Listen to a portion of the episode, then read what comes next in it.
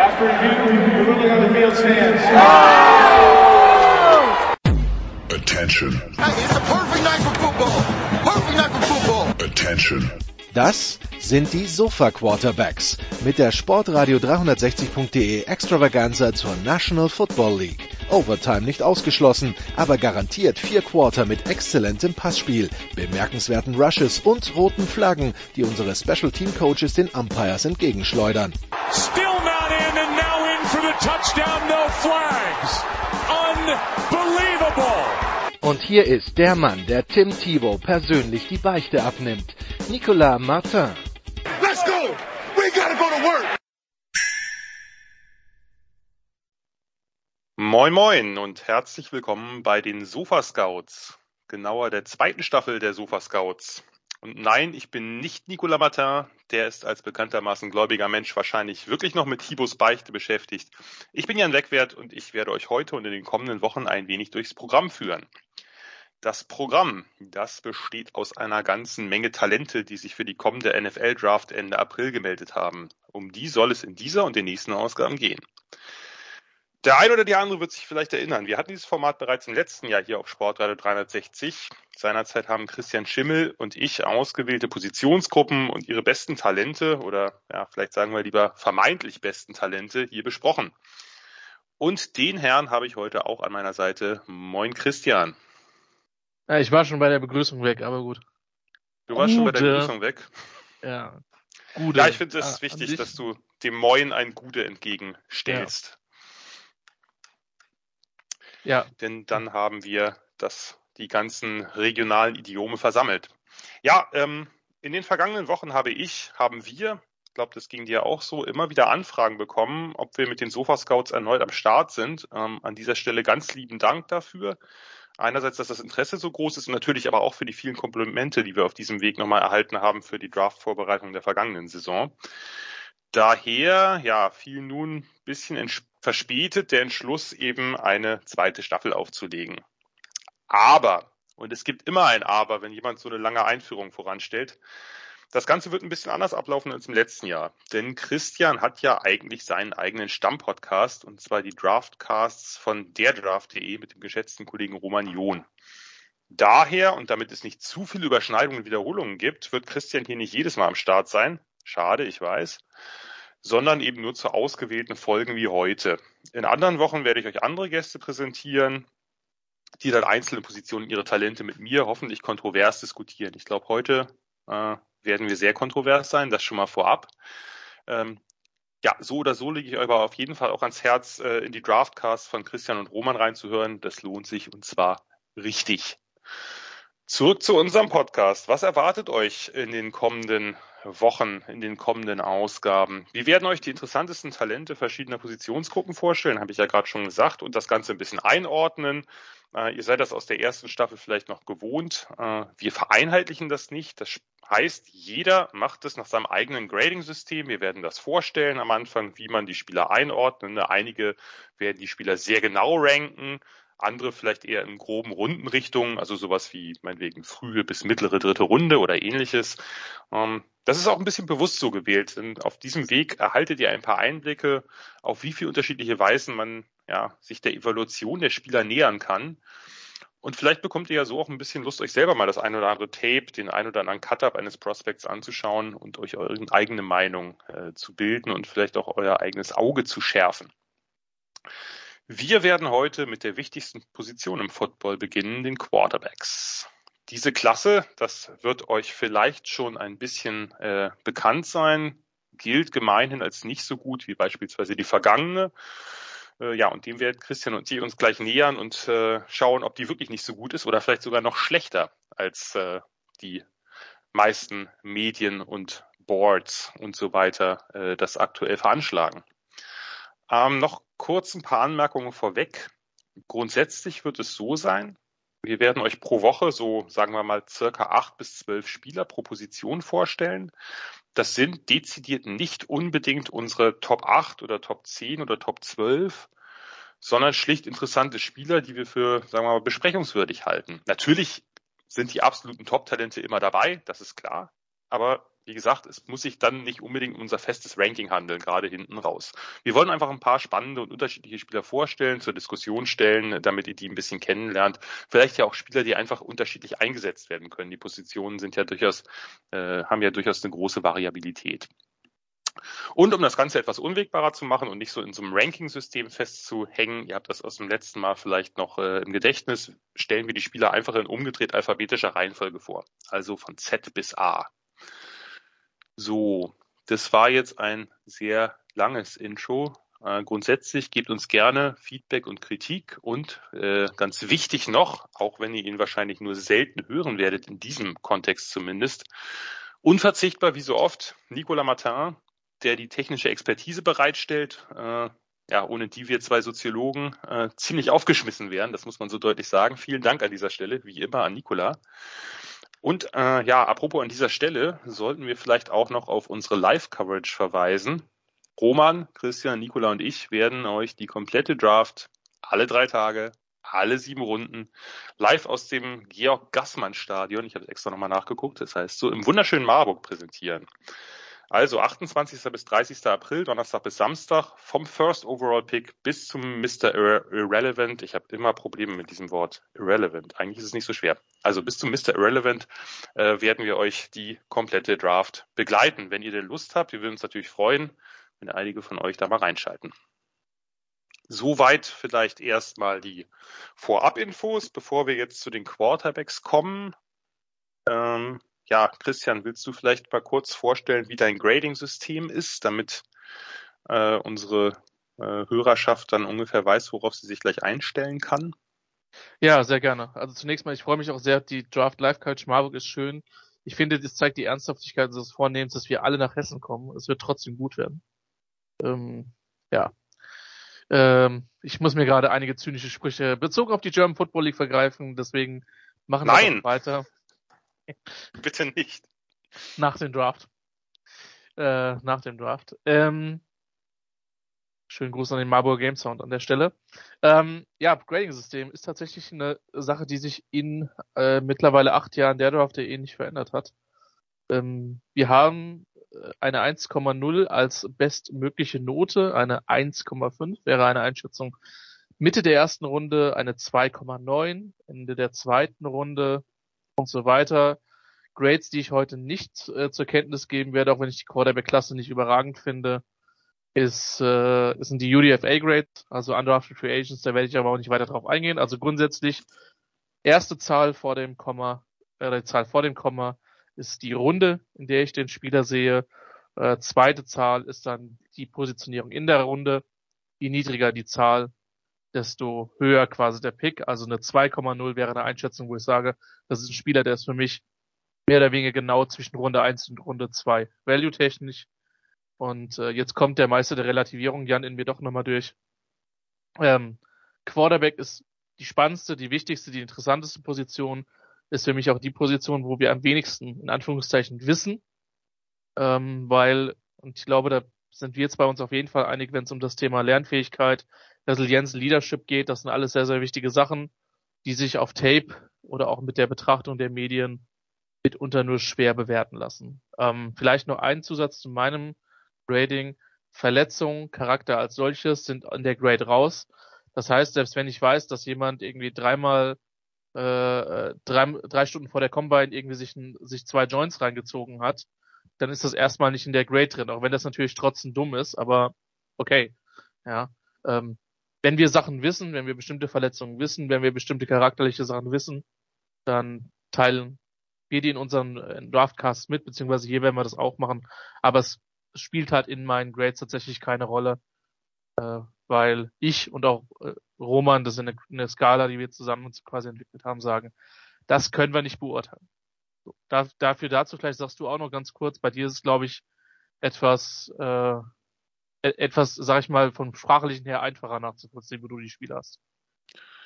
Ja, bei mir ist es etwas ungefährer. Also ich habe die, ich äh, teile die im Grunde genommen ein nach äh, frühe, mittlere und späte Runde. Also ähm, vielleicht in der ersten Runde mag ich dann auch ein bisschen mehr differenzieren. Nachher fällt mir das schwer. Da mache ich das äh, in ungefähren Maßen. Ich, das heißt, man hat dann vielleicht auch mehrere Spieler, die dann ein ähnliches Grade von meinetwegen frühe zweite Runde oder frühe dritte Runde haben. Da kann ich mir dann immer noch überlegen.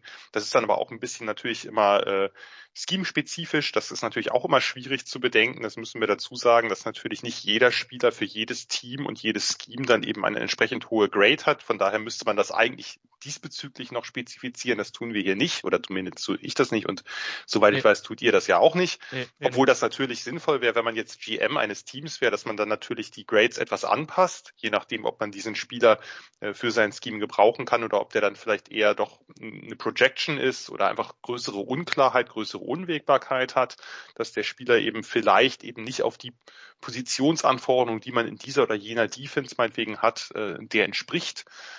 Äh, das muss man natürlich auch dazu sagen. Ansonsten halte ich das äh, genau wie ihr, also Verletzungen und äh, Character Concerns berücksichtige ich natürlich in meinen Scouting Reports, aber nicht so sehr in der Grade, weil letztlich fehlt mir auch da natürlich der Insight. Ich bin medizinischer Laie komplett. Das heißt, ich muss mich da verlassen auf die Ausführungen anderer und selbst da kriegen wir ja einfach auch natürlich nicht die Krankenakten serviert. Äh, das muss man äh, so deutlich sagen. Und man sieht ja auch immer wieder, dass die Mediziner der verschiedenen Teams dann eben auch unterschiedliche Evaluationen haben zu irgendwelchen, meinetwegen zu der Frage, ob irgendeine Verletzung chronisch ist, wieder auftritt oder ob die jetzt vollkommen verheilt ist. Von daher äh, wird das bei mir auch rausgelassen, aber genau, wir werden das heute sicherlich bei dem einen oder anderen Spieler haben, dass man das zumindest mal erwähnt dass ich natürlich sagen kann, was weiß ich, ich habe diesen Spieler mit einer äh, Grade, die etwas höher ist, als ich glaube, dass er geht, weil er eben diese Probleme hat. Äh, mhm. Und von daher eben die Chance sehr groß ist, dass ich den quasi bewusst überbewerte, weil ich eben diese anderen natürlich auch sehr, sehr wichtigen Momente, wie eben Verletzungsanfälligkeit, wie eben Character ja. Concerns einfach rauslassen muss. Ja, ist interessant. Ich muss zugeben, es wäre tatsächlich mal interessant, weil ich das jetzt seit acht, neun Jahren und ich weiß, du machst das noch länger, ähm, äh, wäre tatsächlich mal interessant zu sagen, so wir fokussieren uns jetzt mal in, in einem Draft mal auf ein Team mit dem entsprechenden Scheme und mit den Einflüssen der Free Agency und oh, sie haben jetzt einen Wide Receiver geholt, jetzt fokussieren wir uns mal mehr auf X-Receiver oder ähnliches, ja. Mhm. Aber wie gesagt, das sind allgemeine Boards, aber ich habe tierisch Bock drauf, die Quarterback-Klasse ist spannend. Genau, und das ist natürlich auch was, das kann man wunderbar machen, wenn man an einer der diversen Mock-Drafts im Internet teilnimmt, als ein ja. GM für ein spezifisches Team, dass man sich wirklich dann auch mit dem Scheme auseinandersetzt, wirklich auch mit den Bedürfnissen, dass man eben vielleicht, äh, was weiß ich, äh, vor zumindest vor fünf Jahren oder vor zehn Jahren in Seattle nicht unbedingt sich sehr kleine Outside Corners holt oder ja. so, äh, sondern dann eben guckt, naja, okay, die müssen halt groß sein, lange Arme, eine gute Cone-Zeit, also eben äh, beweglich sein, um eben womöglich Explosions- oder, oder äh, Long Speed Defizite wettzumachen. Das ist dann natürlich auch spannend, wenn man sich in so ein Team, vielleicht das eigene Team, aber es ist auch immer sehr spannend, äh, wenn man sowas macht, mal GM eines anderen Teams zu sein, weil man natürlich viel mehr davon kennenlernt von einem Team, das man womöglich eher neutral beurteilt und wo man nicht so tief mit dem Herzen drin steckt.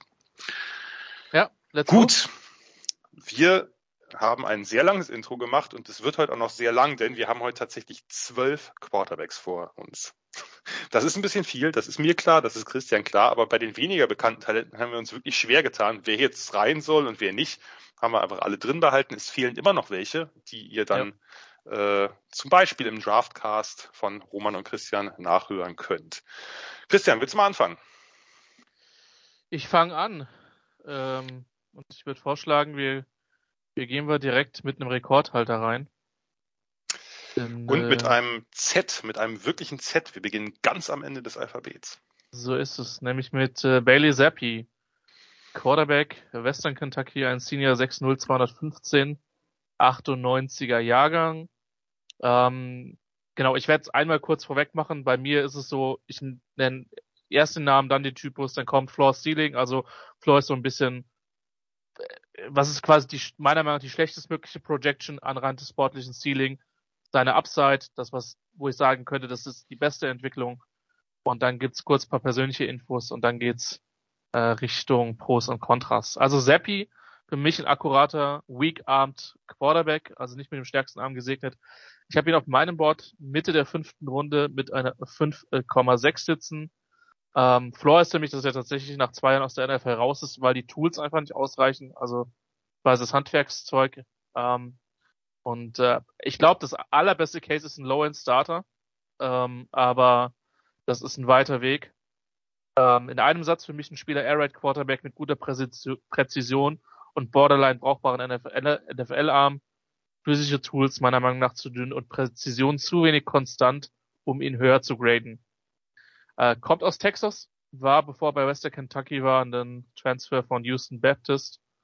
Ähm, ja, mehrfach äh, All-Conference USA oder All-Conference USA First Team, ähm, hat im letzten Jahr die NCAA in Passing Yardage angeführt mit 427 Yards pro Spiel und hat im Bowl Game den Rekord für die meisten Touchdown-Pässe in einer Saison gebrochen mit 62, ist über die Karriere knapp 70, ja gut, 69 Prozent Passer. So, was gefällt mir bei Seppi? Ich mag seine Release, also seine, seine Wurfbewegung. Er kann im Lauf werfen. Er hat Downfield durchaus Präzision. Ich finde, der Arm ist okay, okay genug, nicht überragend. Ähm, ich bin der Meinung, er kann zum zweiten Read kommen. Ähm, er kann in der Pocket den Schritt nach vorne machen, wenn er Druck von außen hat dem ausweichen. Er kann Wide Receiver in vollem Lauf, Amerikaner würden sagen in Stride, treffen und das ermöglicht halt Yards after Catch ähm, oder mehr Yards after Catch quasi, als wenn er hinter den Wide Receiver wirft. Mir hat er sehr gut über die Mitte gefallen insgesamt. Auch das äh, eine Sache, die nicht jeder Quarterback so gut hinbekommt. Was mich genervt hat oder was ich nicht so gut fand, technisch hat er noch was aufzuholen, ist ein reiner Armthrower. Er macht mir zu wenig mit Hüftrotation, sagt man, macht den Schritt nicht in den Wurf. Arm ist ein Stück weit limitiert. Ähm, ich habe mir tatsächlich das so hart aufgenommen. Ich hasse seine Physis. Ähm, leider. ähm, das ist einfach echt wenig da, obwohl ich den tatsächlich durchaus mag. Ähm, er hat einen ziemlich langsamen Ballspeed, fand ich. Ähm, viele Half-Field-Reads, also viele Reads zur Hälfte des Spielfeldes, wie es auch eine Air Raid durchaus typisch ist. Ähm, und ich fand ihn selten unter Druck. Also Western Kentucky hatte eine sehr, sehr starke O-Line, da hat er mir nicht wirklich dann gut gefallen. Und er ist halt quasi ein One-Year-Starter auf, äh, auf FBS-Level. Und ähm, ich habe ja, nochmal für viele, die jetzt Beispiel zuerst das zweite Jahr reinhören, mir wird durchaus eine Schwäche für Weak-Armed Quarterbacks nachgesagt. Das ist jetzt in dem Fall bei Zappi tatsächlich nicht passiert. Ich mag den, ich mag seine Präzision. Ich glaube auch, dass der sich in der Liga ein bisschen halten kann. Für mehr als Mitte fünfte Runde hat es bei mir tatsächlich dann nicht gereicht. So. Ja, Bailey Zappi. Ähm, ich werde jetzt auch noch mal kurz sagen, bei mir, ich werde es etwas anders machen als Christian. Ich glaube, dass auch das kann, hat immer einen Gewinn, dass man sich da verschiedene ja. ausholt. Ich mache es nicht so sehr pro und contra, sondern ich gehe verschiedene Punkte durch, weil viele sind für mich weder richtig pro noch richtig contra. Ähm, ich glaube, beides hat einfach auch seine Berechtigung. Äh, und ihr, hoffe ich, also die Hörerschaft, ihr werdet da ähm, das entsprechende rausziehen, was euch ein bisschen mehr interessiert. Ja, Bailey Zappi, ähm, du hast es erwähnt, Rekord für die Touchdown-Pässe von Joe Burrow gebrochen. Übrigens auch den, den, die Passing Yards einer Saison am College von Anfang der 2000er Jahre von BJ Simmons. Texas Tech natürlich auch ein Air Raid Quarterback, ist ja ganz klar. Also Gaseppi hat ja wirklich diese Orgi quasi nah am Original Air Raid gespielt, also diese Mike Leach Variante von von Zach Kidley, seinem OC, den äh, der von Houston Baptist halt zu Western Kentucky ähm, gewechselt ist und eben Zappi mitgenommen hat und unter anderem auch Jared Stearns, seinen besten Receiver. Ist halt extrem passlastig, ist viel aus Empty Formations. Was ich gut fand, er hat diese, diese Offense komplett verinnerlicht, hatte ich den Eindruck. Der hat die Kontrolle über die Offense, der hat Pre-Snap-Reads viele, also der hat, weiß vorher, wohin damit, und das ist natürlich auch so ein bisschen der, das, was du gerade angesprochen hast, Christian, mit den Half-Field-Reads, ne, das ist, das ist eben in dieser Offense so, Half-Field-Reads heißt natürlich dann immer trotz, oder oft trotzdem, dass es drei Receiver sind, die da stehen, also dass er dann trotzdem äh, durch die Progressions gehen muss, halt eben nur nicht übers ganze Feld. Ähm, ja, Armstärke bin ich bei dir, höchstens mittelmäßig, fand ich erkennbar gerade, ne, man kann das immer ganz gut sehen an den Out-Pattern, also wenn eine Out-Route gelaufen wird und man die am besten von der anderen Hash rüberwirft, wie lang ist der Ball in der Luft, wie segelt der. Ich fand sie aber nicht so schlimm wie, wie kolportiert, muss ich sagen. Also das ist kein guter Arm, aber das ist jetzt kein richtig, richtig schlimmer Arm. Nicht. Äh, Release hat mir auch gut gefallen, kompakt und schnell, in jedem Fall ausreichend. Die Touchpässe sind, die mag ich, die sind ziemlich akkurat, aber die sind wirklich nahe Moonshots, weil der halt wirklich viel, viel Luft unter den Ball bringen muss. Äh, aufgrund eben seiner Armlimitationen. Er muss dann, das merkt man auch, äh, dass er dann seinen ganzen Körper reinlegen muss, wenn dann eben der Ball ein bisschen, bisschen weiter geworfen wird.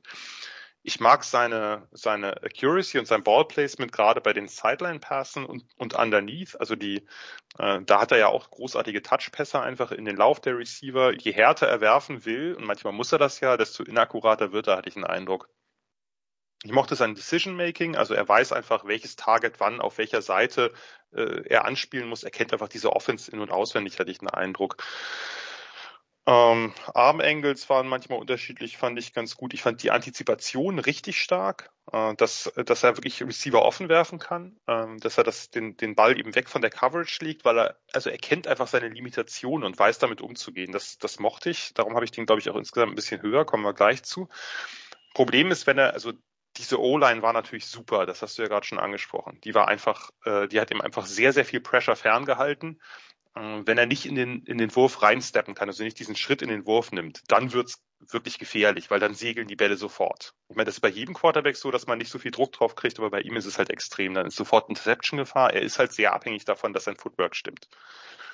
Ähm, ich mochte, dass, dass er gegen Zone Coverage, dass er das versteht, dass er äh, darauf wartet, wenn sich ein Fen oder wann sich ein Fenster öffnet, auch geduldig darauf wartet und den Ball nicht irgendwie frühzeitig rausfeuert, sondern wie gesagt, dass er viel mit Antizipation spielt, viel um seine Schwächen herum spielt.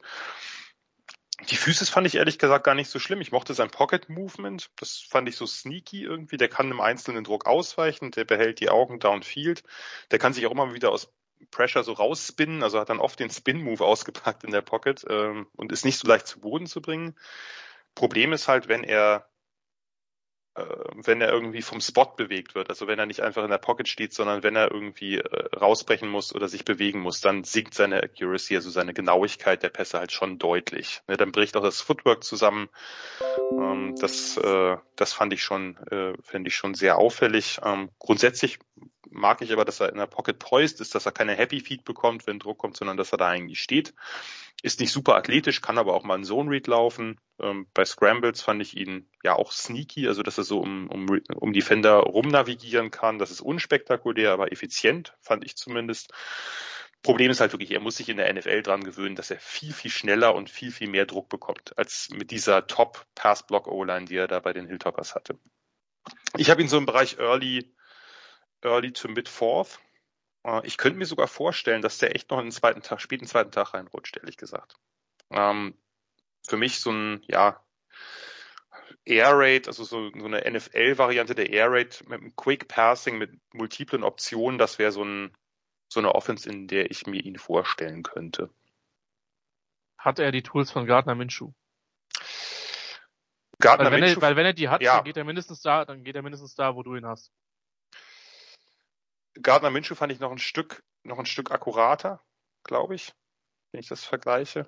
Aber den, also den mochte ich, den mochte ich äh, ähnlich. Also den hatte ich in einer, in einer ähnlichen Range. Den hatte ich auch frühen, frühen Tag drei. Ich könnte mir aber wirklich vorstellen, dass der nach diesen, wir werden ja nachher drüber reden, wahrscheinlich äh, ja sechs Quarterbacks davor, dass er der siebte ist, der dann irgendwie, auf die man so einen so einen Gardner Minshew Shot setzt. Ne? Ja. Aus einer ähnlichen Offense letztlich ein ähnlicher Typ. Vielleicht ist Minshews Arm ein bisschen besser, ähm, bisschen akkurater noch, aber grundsätzlich könnte ich mir das schon vorstellen, ja. Ich muss lachen, er ist tatsächlich Quarterback 7 bei mir. Weil der Abstand Äh, zu 6 nicht ganz so groß ist. Ja, ähm, das So. vielleicht nochmal gesagt, wir haben, wir wissen nicht, nicht alle unsere Rankings, aber Ja. ähm, wir wissen schon, dass wir bei eigentlich allen Quarterbacks relativ weit auseinander sind. Ja. Und das macht das Ganze spannend. Und jetzt mache ich mich, äh, jetzt geht's, glaube ich, richtig los damit. Oder Er ist der erste Kracher. zu? Nee, ist der erste, ist der erste Kracher und ähm, ich würde, also ich habe bei, mir geht das ja ähnlich wie dir beim Tippen, Jan. Ähm, ich bin nicht besonders gut darin. Ja. Äh, wenn ich jetzt heute wetten müsste äh, und ich müsste so ein Money Share quasi machen, wer geht als erster Quarterback, würden vermutlich 40 Prozent meines Geldes auf dem nächsten Spieler liegen. Ja, ich werde ihn mal kurz vorstellen. Die Rede ist von Malik Willis von Christians Lieblingscollege Liberty. ein Ratchet Senior. Wir müssen natürlich bei diesen Ratchet, also bei den Begriffen Ratchet Senior, Senior und so etwas vorsichtig sein, weil diese Corona-Saison da drin hängt. Das heißt, zum Teil sind die etwas inakkurat. Äh, Malik Willis ist äh, six foot äh, und ein halbes, äh, also six, also six foot oh und ein halb, 219 Pounds, 31 Dreiviertel Arme, neuneinhalb Hände, also ähm, soweit im Rahmen, etwas klein hat noch keine athletischen Testwerte, hat bei der Combine eben nichts, ähm, nichts abgeliefert. Ein Freestar-Recruit aus Atlanta hat zu Auburn committed, war dort zwei Jahre Backup äh, von Jared Stidham, ist dann zu Liberty transferiert, musste damals noch ein Jahr Redshirt nehmen. Die NCAA, äh, wir haben da ja das öft öfteren mal drüber gelästet, würfelt ja oder hat ja damals immer gewürfelt, wer dann eben direkt spielen darf und wer dann eben ein Jahr noch pausieren muss. Äh, Willis hat offensichtlich dieses Würfelmatch verloren. Äh, ist dann eben zu, hat dann nach dem einen Jahr Pause zwei Jahre die letzten beiden Saisons Topleistungen bei Liberty ähm, gebracht. Letzte Saison ist es ein bisschen weniger gewesen, also 2020 war spektakulär. Letzte Saison ist die Completion Percentage ein bisschen runtergegangen, die Interceptions sind ein bisschen hochgegangen und auch der Teamerfolg ist nicht ganz so groß gewesen wie im Jahr 2020. Ähm, grundsätzlich, äh, ich habe den, es ist mein Quarterback Nummer eins von daher, ja, ich habe ihn deutlich höher als äh, du wahrscheinlich. Ich muss jetzt natürlich noch ein bisschen Spannung aufbauen. Grundsätzlich fand ich, also erst, erstes, was mir aufgefallen ist, auch mehr als ich das in der Saison beobachtet habe, dass ich diese Spread Offense von, äh, von New Freeze doch ein bisschen variabler fand, als ich erst dachte. Die ist nicht ganz so, ganz so eindimensional. Ähm, und dass er, das gehört da auch schon ein bisschen rein, finde ich, dass die Wide Receiver auch, ja, doch sehr wenig beeindruckend waren. Also die haben schon oft Probleme gehabt mit Separation, die waren recht inkonstant, die haben viele Bälle fallen gelassen, die O-Line war auch nicht besonders stark. Malik Willis ist auf jeden Fall ein, ein toolsy Guy, ein äh, sicherlich auch in Teilen noch sehr inkonstanter Guy, aber für mich einfach mit einem unglaublich hohen Ceiling. Also er hat einen, einen Top-Arm mit, mit ordentlich Zip. Man sieht richtig, wie der Ball aus der Hand explodiert, hat einen schnellen Release, ein bisschen, also so eine leichte Sidearm Delivery oder Slingshot-Tendenz, ähm, setzt unterschiedliche Arm-Angles ein, vielleicht besser als jeder andere Quarterback der Klasse. Also, aber die, die Armstärke ist wirklich das, was ihn, das, was ihn wirklich auszeichnet. Also auch bei, bei Outs, bei Outroutes, ich habe es ja gerade erklärt, auf die andere Seite, der Ball ist sofort da. Er muss ein bisschen mehr lernen, in den, in den, in den Pass, äh, also in diese, diesen Throw zu steppen, also diesen Schritt nach vorn zu machen, kriegt aber auch vom Backfoot, also wenn er von dem hinteren Fuß auswirft, schon ordentlich Sip drauf. Darunter leidet allerdings dann das ein oder andere Mal die Accuracy. Äh, seine Base, also eine Throwing Base, wie er steht, fand ich relativ inkonstant. Da muss er auf jeden Fall dran arbeiten. Ich fand ihn dagegen überraschend, ja, wie soll man sagen, deceiving mit seinen Augen. Also er kommt ähm, recht schnell vom ersten Read weg. Er weiß, äh, also er macht oft diese Pump Fakes gegen gegen Defensive Backs, die die eben zu frühen Breaks oder ähnlichem provozieren.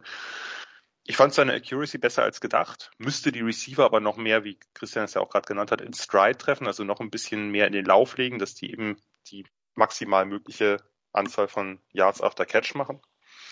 Ähm, wenn er, wenn die Technik nicht stimmt, dann streuen die Pässe. Und das, das ist so ein bisschen, ein bisschen eins der Probleme. Wenn sie stimmt, und das tut sie oft genug, ähm, dann, dann sieht das ziemlich gut aus.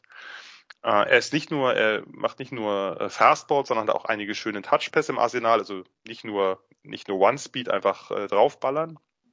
Ähm, aber es ist eben doch vieles noch inkonstant. Zu viele Misses, äh, gerade wenn es dann irgendwie, wenn die Technik bergab geht. Ich mag seine, meine, seine Deep Balls, die sind nicht sehr lange in der Luft. Ich mag sein Ballplacement bei, bei Backshoulder Passen. Das finde ich, also gerade das, was er bei, äh, so beim Sideline Passing macht, das gefällt mir sehr gut. Äh, er muss unbedingt ähm, darauf achten, dass er halt nicht zu spät wirft. Also er hat ein paar sehr schlechte Entscheidungen getroffen bei Late Throws, wenn er was weiß ich, ein Rollout macht oder unter Druck gerät und dann will er den Ball noch irgendwo über die Mitte oder irgendwo hinlegen. Da lädt er dann eben gerade die Safeties zu, zu Interceptions ein. Ähm, es sind insgesamt relativ wenig Pässe über die Mitte gewesen, zumindest in den Spielen, die ich gesehen habe. Und da müsste man jetzt äh, müsste man jetzt ein bisschen evaluieren, ob das äh, am System lag oder daran, dass er unwillig war, über die Mitte zu passen. Ich fand ihn, äh, jetzt kommen wir so ein bisschen zu Pocket und Movement, äh, also on the move haut er echt Bullets raus. Das fand ich schon krass. Also die sind auch teils recht genau. Ähm, er muss darauf achten, seine Füße ein bisschen disziplinierter zu setten, also dann wieder eben äh, hinzustellen. Ähm, Gerade wenn er irgendwie ein Play sieht, es hat ein paar, gab es ein paar Mal, irgendein Receiver läuft, läuft frei irgendwo rum, dann wirft er den Ball immer aus irgendeiner Position und dann äh, fliegt er sonst wohin.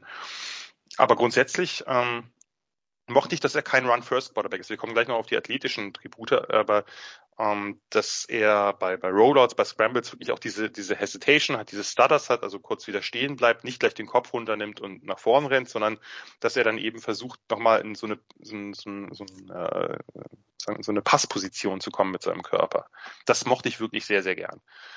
Äh, hat da, finde ich, auch eine, eine gute Field Vision, dass er weiß, wann er das machen muss und wann nicht. Ähm, er muss ein bisschen an seiner Pocket Presence arbeiten, also die, die Internal Clock, wie es so schön heißt, dass man so ein bisschen das Gefühl für hat, bis wann der Druck äh, nicht kommt oder wann er dann auf jeden Fall kommt, die ist noch nicht besonders ausgeprägt. Und da kommen wir eben zu dem X-Faktor und das ist eben das, was ihn für mich doch über die anderen Quarterbacks setzt. Er ist ein unfassbarer Athlet, er hat Speed, er hat einen exzellenten Burst, gerade bei so Designed Runs, bei Draws, bei Options. Die Körperkontrolle mag ich, er ist wirklich ein Dual-Threat-Playmaker im, im wahrsten Sinne, explodiert durch kleine Holes, aber ist eben auch, das fand ich äh, besonders beeindruckend, er ist patient, er ist geduldig, ähm, wenn er Blocker vor sich hat, wenn es Design Runs sind. Mit den Fakes, mit dem Setup der Blocks, er läuft nicht einfach blind los, sondern weiß, okay, halt, da kommen noch zwei O-Liner, die pullen oder so und dann mache ich eben drei äh, Schritte, die eben ein bisschen langsamer sind, um, um die eben vor mir zu haben. Moves, Change of Direction, Balance, das fand ich, also er ist einfach ein, eine echte, echte Dual-Threat-Gefahr. Ähm, das nimmt natürlich, hat natürlich auch immer wieder ein paar negative Punkte dabei. Er muss lernen, wann das Play vorbei ist, wann er kein Risiko mehr gehen sollte, wann er eben nicht noch das auf Speedplay stiehlt. Das schlägt sich, wie bereits gesagt, in Interceptions wieder, das schlägt sich aber auch in sehr, viel zu vielen Sacks wieder, wo er den Ball einfach wegwerfen muss. Und viel zu viele negative Plays. Da muss er dringend dran arbeiten. Ähm, ja, Tough Runner, scheut sich nicht vor Piles. Ähm, er hat Improvisationstalent. Ist eine schwierige Evaluation und ich kann verstehen, dass man den niedriger hat. Ähm, ich habe ihn mit einer Mid to Late First, also so im Bereich, sagen wir mal 2025, ähm, weil ich glaube, dass man einfach aus diese, weil, weil er einfach diese, diese Möglichkeiten hat. Also wenn ich mit einem Quarterback arbeiten müsste aus dieser Klasse, oder dann wäre es auf jeden Fall Malik Willis er hat diese Möglichkeit, was, was Großes zu werden, durch allein durch eben diese Game-Changing Abilities im, im Laufspiel. Also als, als Scrambler, als Designed Runner und hat dazu eben diesen, diesen tollen Arm. Ja, das ist mein Werbelog für Malik Willis äh, und jetzt kommt das äh, Wasser in den Wein. Ja, schwer getan, irgendwie. Ähm, ich will auch nicht nicht alles wiederholen. Also ich habe ihn mit einer 2,8, also 2,8 Mitte, ja, eher Ende zweite Runde. Ähm, in einem Satz habe ich ihn mobiler Quarterback mit verbesserter Präzision. Das war vor allen Dingen von letztem, wir sind 2022, von vorletztem zu letztem Jahr zu sehen. Und massig Physis, guter Athlet. Ja, das ist im Prinzip die Zusammenfassung. Wir haben jetzt zwar keinen äh, keine Combine-Scores, aber ja, ich glaube, die athletische Evolution ist bei anderen Spielern härter als bei ihm. Das ist nur die Frage tatsächlich, wie. Ich sag mal so, er wäre auf dem schnellen Turf von Indianapolis mit Sicherheit nicht der langsamste gewesen. Das äh, da können wir, glaube ich, von ausgehen. Zumal da ja einige Quarterbacks überraschend schnell gelaufen sind, ne? also von denen man das gar ja. nicht so erwartet hat. Kommen ja, wir nachher drauf, noch drauf. Ja, ja, ja. Und ich meine, selbst, äh, selbst Serpi ist da ja eine, eine 488 gelaufen, ja. hätte ich auch nicht erwartet. Ja.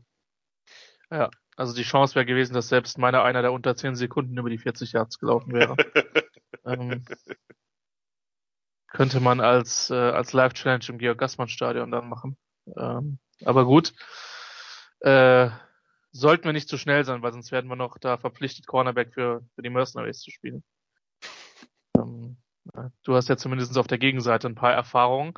Äh, zurück zu Willis. Ähm, Im Prinzip hast du sehr, sehr viel gesagt. Die Wow-Throws, also die, die Highlight-Throws von ihm sind, sind krass. Mir gefällt die Release insgesamt. Ähm, ich finde sein Arm gut, aber nicht, ja, also schon, doch, doch, insgesamt schon sehr, sehr gut. ähm, auf einem, auf einem sehr hohen Niveau. Mir mag, ich, ich mag seine Play-Action-Bewegung. Der hat einen guten Speed bei, bei kurzen Pässen. Der kann auf Spots wirklich gut werfen, auch bei tieferen Bällen. Ähm, die Dropback-Steps sind okay. Ähm, Running Lanes sind gut, wenn er sich in, in Traffic bewegen muss. Er kann improvisieren. Ich hatte den Eindruck, je später die Saison war, desto mehr hatte er seine Augen auch downfield. Am Anfang oder gerade letztes, also 2020 Saison, hatte ich den Eindruck, dass er noch sehr, sehr viel eher dann läuft, läuft und äh, er ist ein Baller mit Upside. Also du hast es ja gesagt, der ist angstfrei, äh, negativ, Sidearm Release, seine Pässe, seine Pässe ähm, hängen manchmal ein bisschen in der Luft. Also ich, wie gesagt, ich finde seinen Arm wirklich gut, ich finde ihn nicht Elite. Ähm, Pässe nach außen sind gerne mal zu tief. Ähm, tiefe, mittlere Präzision ist für mich ein Fragezeichen. Er ist in vielen Bereichen offensichtlich noch raw, auch wenn ich ja gesagt habe, dass mir ein paar Sachen technischer Natur gut gefallen. Ähm, Liberty hat halt brutal viel und ja, es ist nicht so eine eindimensionale Offense, auch wenn ich sehr gerne noch mehr auf Hugh Freeze äh, draufkloppen würde, aber das dann wieder nächstes Jahr bei den äh, College Quarterback, College Super Quarterbacks. Ähm, die haben halt trotzdem sehr viel mit Bootlegs und Rollouts gearbeitet, was es für einen Quarterback immer einfach macht. Ähm, sein Backfoot bei der Release sieht komisch aus. Ich, also da Fuß, das ist das Ding, also das ist auch die Hoffnung, dass die Präzision halt noch besser werden kann, weil er keine Kon und nicht immer eine Konstanz mit seinen Füßen halt hat. Die tiefe Release geht mir auf den, auf den Keks, klar, das ist ein Stück weit physisch äh, be beeinflusst, wenn du eben 6, 6, 0,5 bist. Ähm, was mich richtig genervt hat, er hält den Ball sehr lässig, insbesondere wenn er aus der Pocket läuft. Ähm, das wird in der NFL noch anders bestraft werden. Ähm, mein, mein, größtes Fragezeichen ist halt einfach äh, seine Präzision. Reicht die in der NFL? Kannst du die entwickeln? Wir haben mit Josh Allen gesehen, dass du Präzision durchaus noch durchaus verbessern kann, aber Allen ist halt eher die Ausnahme von der Regel, muss man tatsächlich sagen, in den letzten Jahren. Und das ist für mich die Krux. Er ist für mich in letzter Konsequenz einfach kein wirklich präziser Quarterback. Ja, deswegen habe ich ihn eher Ende der zweiten Runde. ist für mich ein Project. Ich kann mir gut vorstellen, dass der als Quarterback 1 geht, eben weil er nicht dieser überragende, eben weil es nicht diese überragende Klasse ist mit dem, mit den Shining Stars. Ähm, ja, keine Ahnung. Ich hoffe, dass man ihm die ein bis zwei richtig dummen Würfen pro Spiel ein bisschen rausnehmen kann. Das hattest du gesagt, speziell wenn er spät ist mit dem Ball. Ähm, und ich glaube, dass er sein Verhalten unter Druck ein bisschen anpassen muss. Er hat eine sehr gute Escapability gehabt bei Liberty. Ähm, aber er hat selbst da zu viele Hits und Sacks genommen und das wird in der NFL einfach teuer. Und, äh, er kann da viel mit seiner Athletik wettmachen. Ähm, aber wie gesagt, meine Fragezeichen sind kein absolut überragender Arm, ein guter Arm, Präzision ähm, und Awareness an manchen Stellen. Und deswegen gehe ich da eben nicht höher. Auch wenn ich mir eben sehr gut vorstellen kann, ähm, dass, äh, dass der Quarterback 1 im, im Draft am Ende sein wird. Wir haben gesprochen von Malik Willis. Und du kannst gerne noch was ergänzen oder auch gerne widersprechen. Na, ich glaube, wir unterscheiden uns einmal in der Evaluation seines Arms.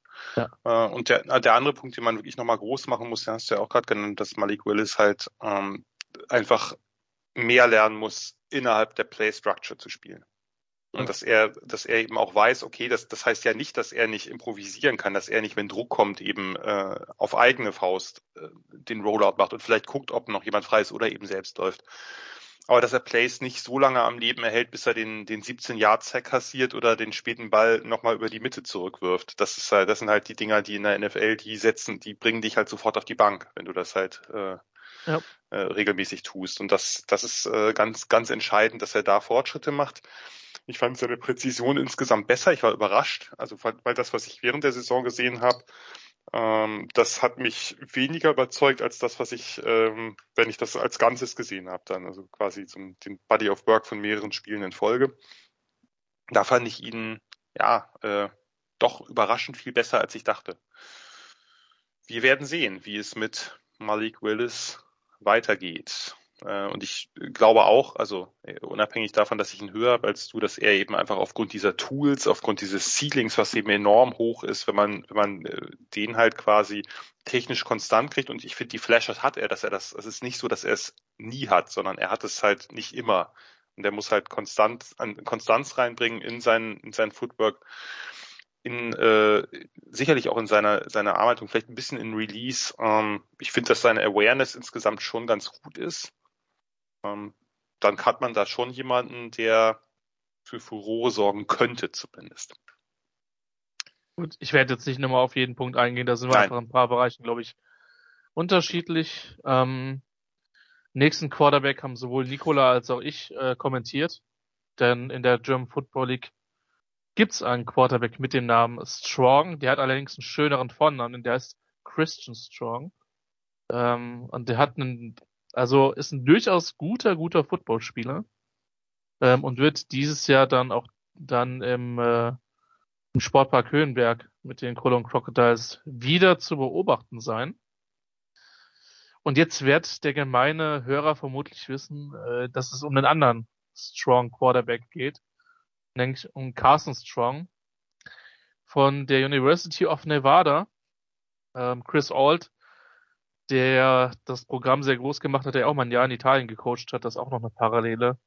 Dazu ein Redshirt Junior 6'3, 226, 99er Jahrgang.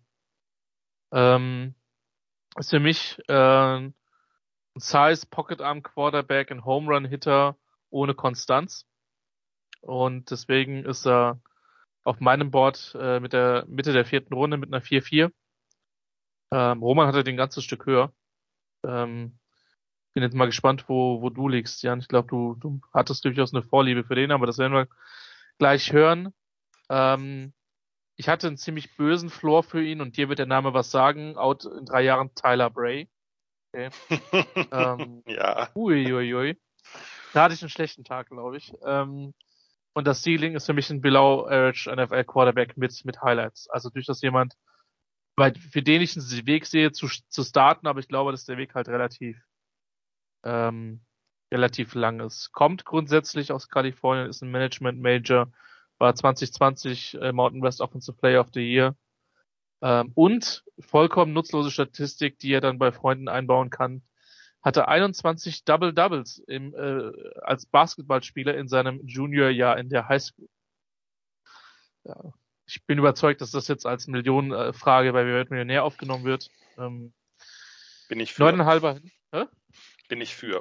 Ja, neuneinhalber Hände bei der Combine, aber auch nicht viel mehr gemacht. Ähm, Nevada typisch hat er da primär in der Air Raid gespielt. Äh, mir gefällt seine Größe.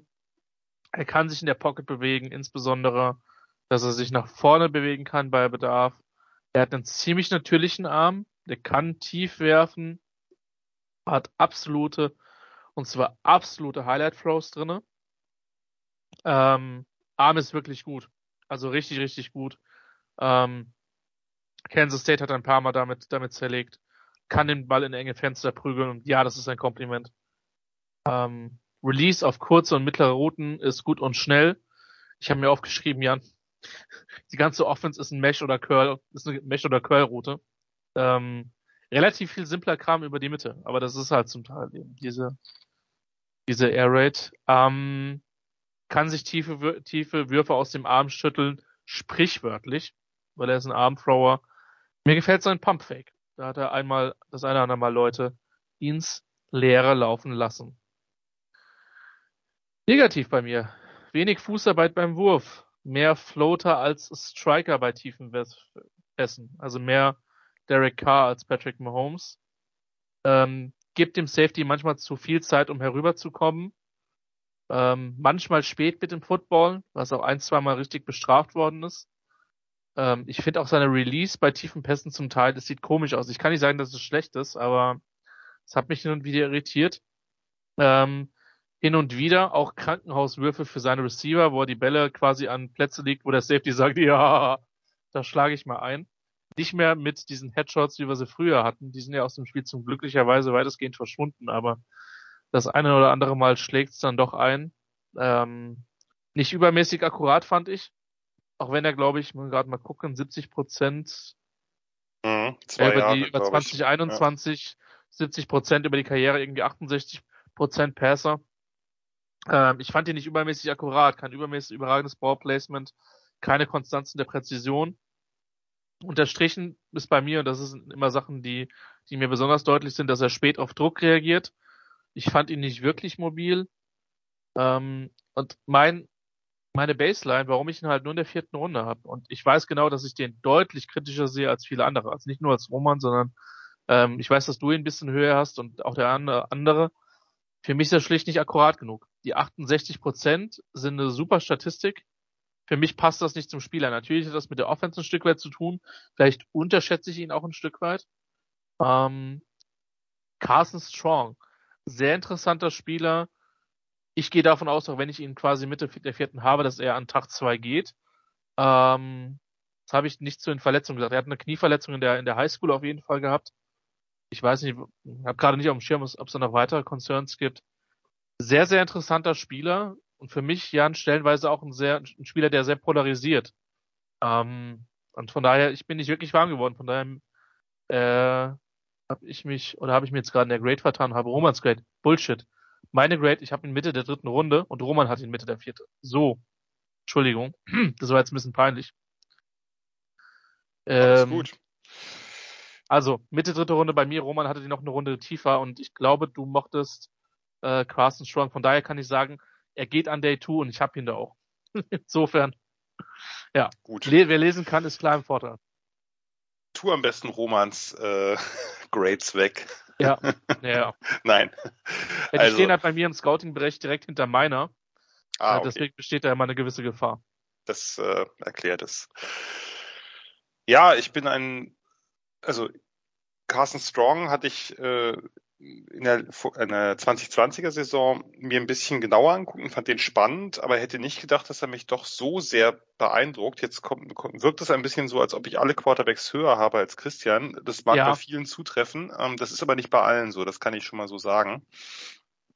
Ähm, Carson Strong ähm, ja, eben diese, diese, die, es war so ein bisschen so eine Pitch-and-Catch-Offense, äh, diese, diese Air Raid mit vielen oder mit einigen Empty-Looks.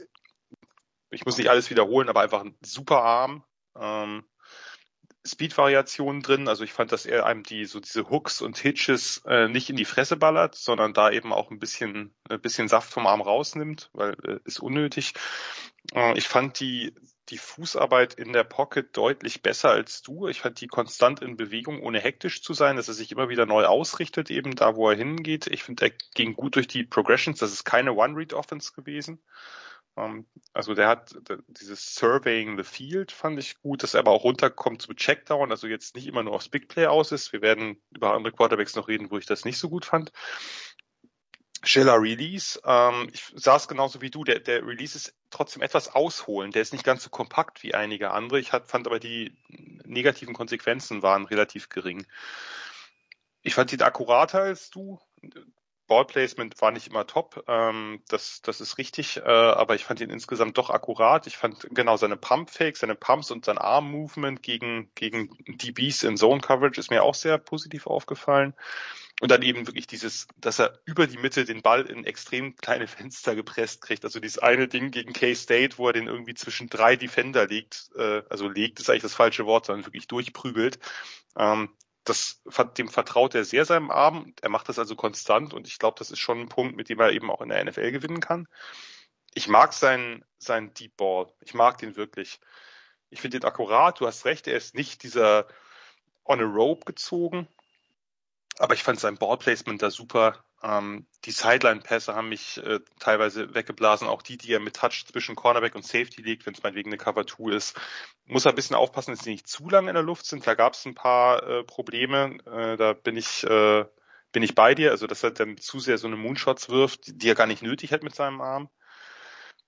Ich fand gut, dass er Bälle auch vom, vom Backfoot unter, unter Druck los, äh, loskriegt. Das ist manchmal ein bisschen gefährlich, aber grundsätzlich ähm, sind das, sind das halt Dinger, die eben auch, die eben auch ein bisschen Reichweite haben. Und die Slants, äh, die haben mir ein bisschen gefehlt, weil er, wenn er die gemacht hat, so Slants in enge Fenster, das ist genau sein Ding. Die, die Pässe, also die kurzen Pässe fand ich akkurater als bei einigen anderen Quarterbacks, über die wir gleich noch reden. Insgesamt einfach die meisten Highlight Throws aller Quarterbacks, die ich gesehen habe in dieser Klasse für mich.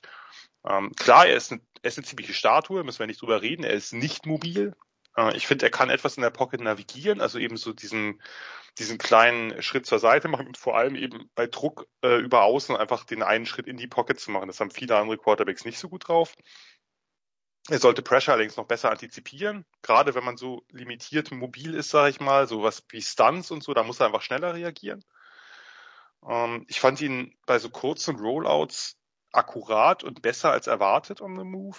Ähm, kann sich gelegentlich von Druck befreien. Ähm, ich fand, äh, also er darf halt nur nicht anfangen, wirklich zu laufen, sondern er muss eben, äh, also da, das war, das war natürlich äh, wirklich fatal, dass der da überhaupt keinen Burst hat, also dass er wirklich äh, auch mit den ersten Schritten überhaupt keine Geschwindigkeit aufnehmen kann. Also fußflink ist er nicht, kann nichts mit den Füßen kreieren, ist deswegen natürlich auch nochmal mehr äh, wie soll ich sagen, anfällig äh, als andere Quarterback gegen Inside Pressure, gerade wenn es durch die Mitte kommt. Nur was mich dann wieder ein bisschen damit versöhnt hat, ist, er hat halt wirklich keine Happy Feet. Er steht da relativ unfaced, also unbeeindruckt. In der Pocket ist ja zumindest für die diesjährige Klasse eher ein großer Quarterback, kein Riese, aber mit 6'3, 226 ein großer Quarterback, steht da halt, bis er gefällt wird. Aber fängt nicht an, irgendwie rumzutänzeln oder dann äh, rauszubrechen, was bei ihm, äh, was bei ihm eh nur äh, schlecht enden kann, wer dann irgendwie den großen, weiten Bogen nimmt. Ähm, für mich äh, die Überraschung, als ich die Quarterbacks mir angeguckt habe, ist es mein, mein Quarterback Nummer zwei. Ich habe den äh, in der Tat mit einer, sagen wir mal, eher Early Second, mit einem kleinen Shot of Late First. Ich weiß, dass es viel zu hoch ist, aber so war es halt. Ähm, der wird da nicht gehen. Das ist vollkommen klar. Das liegt eben auch an diesen, vor allem an diesen Verletzungsfragezeichen, mal davon abgesehen, dass die meisten Scouts ihn auch äh, schlechter sehen als ich. Äh, vielleicht irgendwo zwischen Christian und mir, denke ich, wird, ist die Mitte manchmal ganz golden. Ähm, der hat diese gewaltigen Verletzungsfragezeichen mit seinen Knien, das ist, oder mit seinem Knie, das ist eine chronische Erkrankung, da musste er immer wieder Eingriffe machen lassen, also das ist nicht eine, eine Sache gewesen, die nur einmal passiert ist. Es gab jetzt Gerüchte, dass er in den Interviews keinen so guten Eindruck gemacht haben soll. Das kann natürlich auch ein Smokescreen sein, das wissen wir nicht. Von daher gehe ich eher davon aus, dass der irgendwo zwischen der was weiß ich, Ende der zweiten, Anfang der dritten Runde vielleicht geht. Hinter noch ein paar anderen Quarterbacks. Bei mir ist er Carson Strong, aber ähm, Strong. Man kann es nicht anders sagen. Vielleicht auch nochmal, also ich glaube natürlich nehmen wir alle ein Stück weit wahr, wer, also ich glaube, keiner kann sich von den Rankings anderer Leute komplett frei machen. Nein. Ähm, auch wir mit Sicherheit nicht. Ähm, trotzdem glaube ich aber auch, und das ist, glaube ich, ein Stück weit das, was uns hoffentlich ein Stück weit auch auszeichnet, dass es uns im Zweifel Bums ist. Ja, ähm, muss man so banal zu formulieren. Wenn wir einen Spieler in der Range haben, dann haben wir einen Spieler in der Range. Ja. Das, äh, da kann man oft mit daneben liegen, aber ich sag mal so, wir produzieren oder wir machen uns die Mühe nicht, um dann ein Quarterback-Ranking nach sozialer Erwünschtheit zu produzieren. Nämlich das, äh, also nochmal, ich will, wenn ein guter Spieler sehr gut ist, dann ist die Wahrscheinlichkeit, dass ich den ähnlich sehe, auch hoch. Ja, aber ähm, manchmal ist man weit auseinander und kontrovers und manchmal ist man das nicht. Ähm, wie gesagt, du hast den Early Second, ich habe ihn Mitte dritte Runde. Ähm, ja, und jetzt zum Spieler, den ich dafür, also glaube ich, hart underrate. Ähm, ich weiß ehrlich gesagt gar nicht, wo du ihn jetzt genau hast, aber vermutlich, zumindest rein athletisch, der Gewinner der Combine unter den Quarterbacks. Die Rede ist von Desmond Ritter von Cincinnati, ein Ratchet Senior, 6'3, 211, 32 Dreiviertel Arme, 10er Hände, also lange Arme, große Hände, ähm, ein eher großer Quarterback, der ähm, mir etwas dünner vorkam, als er dann äh, als er dann da aufgetaucht ist bei der Combine, hat eine super Combine hingelegt, athletisch, eine 4,52 40er gelaufen, ein 36er Word, äh, 7,15 Cone, also das waren schon, das waren schon herausragende Werte. Uh, Desmond Ritter ist ein Three-Star-Quarterback oder Recruit aus Kansas gewesen, der eben zu Cincinnati committed ist, kam da an. Und äh, Desmond Ritter, muss ich dazu sagen, habe ich ein bisschen länger beobachtet, äh, wie ich allgemein Cincinnati etwas intensiver beobachtet, seit ein paar Jahren mehr. Von daher bin ich da vielleicht auch ein bisschen biased, aber ich glaube nicht zu sehr. Ähm, Ritter hat da eigentlich von Beginn an alle mit seiner Art und insbesondere seiner Leadership beeindruckt. Hat einen Redshirt genommen 2017, 2018 ähm, hatten die Bearcats mit Hayden Moore eigentlich einen soliden, erfahrenen Veteran, ein Senior, Aber Ritter hat sich nach einem Spiel den Starterposten gegriffen und nie wieder hergegeben. War dann Freshman of the Year in der AAC, hatte einen kleinen Sophomore Slump 2018, wo er so ein bisschen stagniert ist, gerade in der zweiten Saisonhälfte.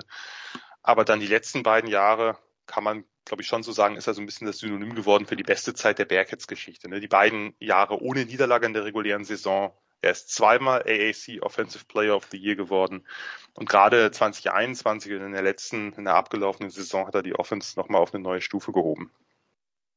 Was ist Desmond Ritter für ein Typ? Also diese, diese Offense äh, von Cincinnati ist eine ja, RPO und Zone Read basierte Offense mit vielen, äh, also diese RPOs in verschiedensten Varianten, oft auch eine RRPO, also Run Run Pass Option mit äh, quasi also ein Zone Read mit einer mit einem äh, mit einer Möglichkeit eben noch einen Pass in die Flat oder in die Outs irgendwie in die Corner zu spielen. Ähm, ja, Desmond Ritter finde ich ist einer der fertigsten Quarterbacks dieser Klasse mit einem großen, mit einer großen Schwäche und die ist halt gravierend. Aber da komme ich gleich drauf. Äh, beginnen wir einfach mal. Er hat einen, äh, ich finde, er hat einen guten Arm, er hat ordentlich Zip, er kriegt den Ball auch tief, wenn er nicht in den Wurf reingehen kann. Allerdings, wenn er die Füße nicht richtig setzt, dann segeln die Bälle teils extrem. Er macht viel zu viele Würfe vom Backfoot. Äh, einige kommen davon an, aber auch hier ist eben immer die Gefahr, dass die Dinger segeln. Also diese Sailing-Gefahr und das heißt natürlich immer äh, gerade gerade gegen Zone, dass eben äh, Safeties und Cornerbacks dann eben die Chance haben, äh, den Ball zu attackieren. Sein Release Point ist gerade bei den schnellen Pässen ein bisschen zu niedrig. Dadurch hat er eine ganze Menge Batted Balls, eigentlich in fast jedem Spiel. Die Ausholbewegung ist ein bisschen tief, aber insgesamt Release ist schnell genug, ist technisch sauber. Das ist soweit alles okay. Ich fand den technisch wesentlich besser als viele andere. Also ich lese überall, dass der technisch so roh ist. Das fand ich überhaupt nicht, äh, muss ich ganz ehrlich sagen. Was halt sein großes Problem ist, ist Accuracy, Ball Placement. Das ist wirklich alles andere als ideal. Das finde ich bei kurzen Routen schon ziemlich off. Also wenn er irgendwie Swing Passes spielt, wenn er, wenn er Hooks und Hitches bedient. Das ist wirklich das eine, was ihn für mich, für mich wäre er sonst, glaube ich, in der Tat äh, hätte, hätte eine Chance, der Quarterback 1 bei mir zu sein, aber das ist eben natürlich auch ein gravierendes Problem. Also das ist ein Problem, das man, du hast es gerade angesprochen, Christian, dass man nur bei ganz wenigen Quarterbacks in der NFL beheben kann. Was ich mag, ist, er ist grundsätzlich decisive, also entscheidungsfreudig. Die Entscheidungen sind schnell. Er geht gut und regelmäßig durch seine Progressions. Er hat eine Full Field Vision. Er sieht wirklich das ganze Feld. Ich mag, dass er den Ball mit unterschiedlicher Velocity, also mit unterschiedlichem Speed, mit unterschiedlichem Spin raushaut, also schnelle Bälle, aber eben auch Lobpässe. Das macht er richtig gut. Ähm, Entscheidungen, äh, also ich mag sein, sein grundsätzlich sein, sein, sein durch die Progressions gehen seine schnellen Entscheidungen, aber es gibt auch immer wieder äh, ein Turnover-worthy Play zu viel. Also es gibt Entscheidungen, die einfach nicht nicht gut sind. Ähm, ich habe mir immer wieder notiert, Accuracy-Probleme bei Outroutes, bei Corners, bei Short Sideline Passes. Das ist zum Teil einfach ein Abenteuer. Und das ist kein Armstrength-Problem und für mich auch kein reines Problem von Technik. Ähm, dagegen, was richtig gut sind, sind die Pässe, die Seam-Pässe, also alles, was ein bisschen weiter geht. Ähm, die Touch-Pässe, Sideline-Pässe fand ich gut. Äh, wenn, er ganz tief geht, hat er ein bisschen die Tendenz zu Underthrows. Ähm, insgesamt muss ich aber sagen, gerade im, im Short-Passing-Game finde ich die Accuracy dafür, dass es eben nur kurze Pässe sind, zu abenteuerlich. Ähm, Pocket Movement gefällt mir, Pocket Presence gefällt mir, kann sich aus Druck befreien, kann Plays verlängern, steppt in den Wurf, wenn er eben äh, über die Mitte passt. Ähm, ich mag sein laterales Movement, also sein seitliches Movement in der Pocket. Er hat ein deutlich verbessertes Footwork bekommen im Laufe der Jahre. Äh, er kann also ne, dieses Sidestepping, während er weiterhin nach vorne guckt, Downfield schaut, seine, seine Targets anschaut. Ich finde ein gutes Gefühl für die, für die Pocket. Er hat ein instinktives er settelt an dem richtigen Spot. Er hat so eine gute, sagen wir mal, Pocket und Pressure Manipulation. Er ist ein athletischer Runner mit gutem Burst, gerade auf den ersten Schritten. Er hat, er hat Speed, er kann um Defender rum gen Seitenlinie laufen, also er ist so ein bisschen so ein Angle-Beater bei, bei Zone Reads gegen Linebacker oder ähnliches. Er bewegt sich smooth, er bewegt sich effizient, wirkt daher manchmal langsamer, als er dann ist weil er einfach auch diese extrem langen Schritte hat. Also man hat manchmal das Gefühl, pro Schritt, äh, Desmond Ritter nimmt dann irgendwie äh, ja drei, drei Yards pro Schritt oder ähnliches. Ähm, so ein bisschen so ein, so ein Weaver, also ist jetzt nicht jemand, der äh, der hard cuttet oder, oder Juke Moves hat oder so. Er ist eher jemand, der so ein bisschen sich durch die Gegner durchschlängelt. Ein intelligenter Runner, setzt sich wenig unnötigen Hits aus, benutzt den Stiffarm gern mal, ist jetzt nicht super kraftvoll im Kontakt. Äh, ne? Also Ritter hat ja eben auch, also zumindest fand ich nicht diesen Körperbau gehabt. Ähm, mit 211 Pounds ist das absolut okay, aber es sah, sah nicht danach aus. Ich mag, dass er Pass First ist, außerhalb designter Runs. Also er ist jetzt nicht jemand, äh, der jetzt sofort die Beine in der Hand nimmt, sondern der eigentlich wirklich erstmal über den Pass kommt. Was halt sehr auffällig ist, das gilt für Cincinnati allgemein, aber für Ritter insbesondere, dass er wirklich fast in jedem Spiel ein bisschen braucht, um in den Rhythmus zu kommen. Die zweite Halbzeit ist fast immer besser als die erste Halbzeit. Und insgesamt muss ich sagen, das ist für mich die schwerste, schwerste Evaluation gewesen von allen Quarterbacks. Ähm, denn ich finde, wenn das klingt jetzt ein bisschen zu negativ, wie ich es beschrieben habe ich finde, es ist echt extrem viel da. Er ist ein absoluter Leader, das habe ich in diesen Jahren wirklich auch äh, gesondert mitbekommen. Er ist spielintelligent, er hat eigentlich ein gutes Decision-Making mit einigen Lapses, aber grundsätzlich finde ich das gut. Er hat Athletik, er hat subtile Manipulation der Defender auf unterschiedlichen Wegen, also sowohl in der Pocket als auch eben äh, in der Coverage. Er ist ein Game Manager, er ist keiner, der Hero Ball spielen muss, sondern er weiß, äh, was er tun muss hat halt dieses riesige Fragezeichen für mich mit der, mit der Genauigkeit. Kriegt man das hin, finde ich, hat man einen Starter, einen NFL-Starter. Aber das ist eben die große Frage. Wie kriegt man das hin? Weil ich weiß nicht, ich glaube nicht, dass das äh, rein technisch bedingt ist. Da kannst du mir gleich widersprechen, wenn du das anders siehst, aber das ist, äh, das ist so ein bisschen mein Take. Ich habe Ritter, ja, in der, in der Tier, wir werden das gleich sehen, hinter den beiden, die ich gerade schon nannte, hinter Willis und Strong in der nächsten Tier, so, ja, mid-second mit einem kleinen, äh, mit einem kleinen äh, Drall nach oben. Early mid-second. Desmond Ritter bei Christian. Jetzt kommt, äh, sagen wir mal, ich weiß nicht, ob das große Bashing ist, aber jetzt äh, wird es wahrscheinlich ein wenig kritischer. Naja, das, das Ding ist halt, es kommt halt immer auf die Verhältnismäßigkeit an. Ne? Ich meine, über jeden von den Quarterbacks, den wir reden, wer auch nur eine Chance hat, gedraftet zu werden, ist ein Monster-Athlet und kann athletisch und sportlich so viel mehr. Und ich will auch Definitiv. nicht, dass das in irgendeiner Art und Weise negativ rüberkommt, aber es geht halt immer ums Verhältnis. Ja. Ähm, und das Verhältnis sagt dir halt auch, wenn du nicht in den ersten drei Runden gedraftet wirst, und selbst dann ist die Wahrscheinlichkeit auf eine lange NFL-Karriere halt einfach geringer, als wenn du hoch gedraftet wirst. Das gilt nicht für jeden.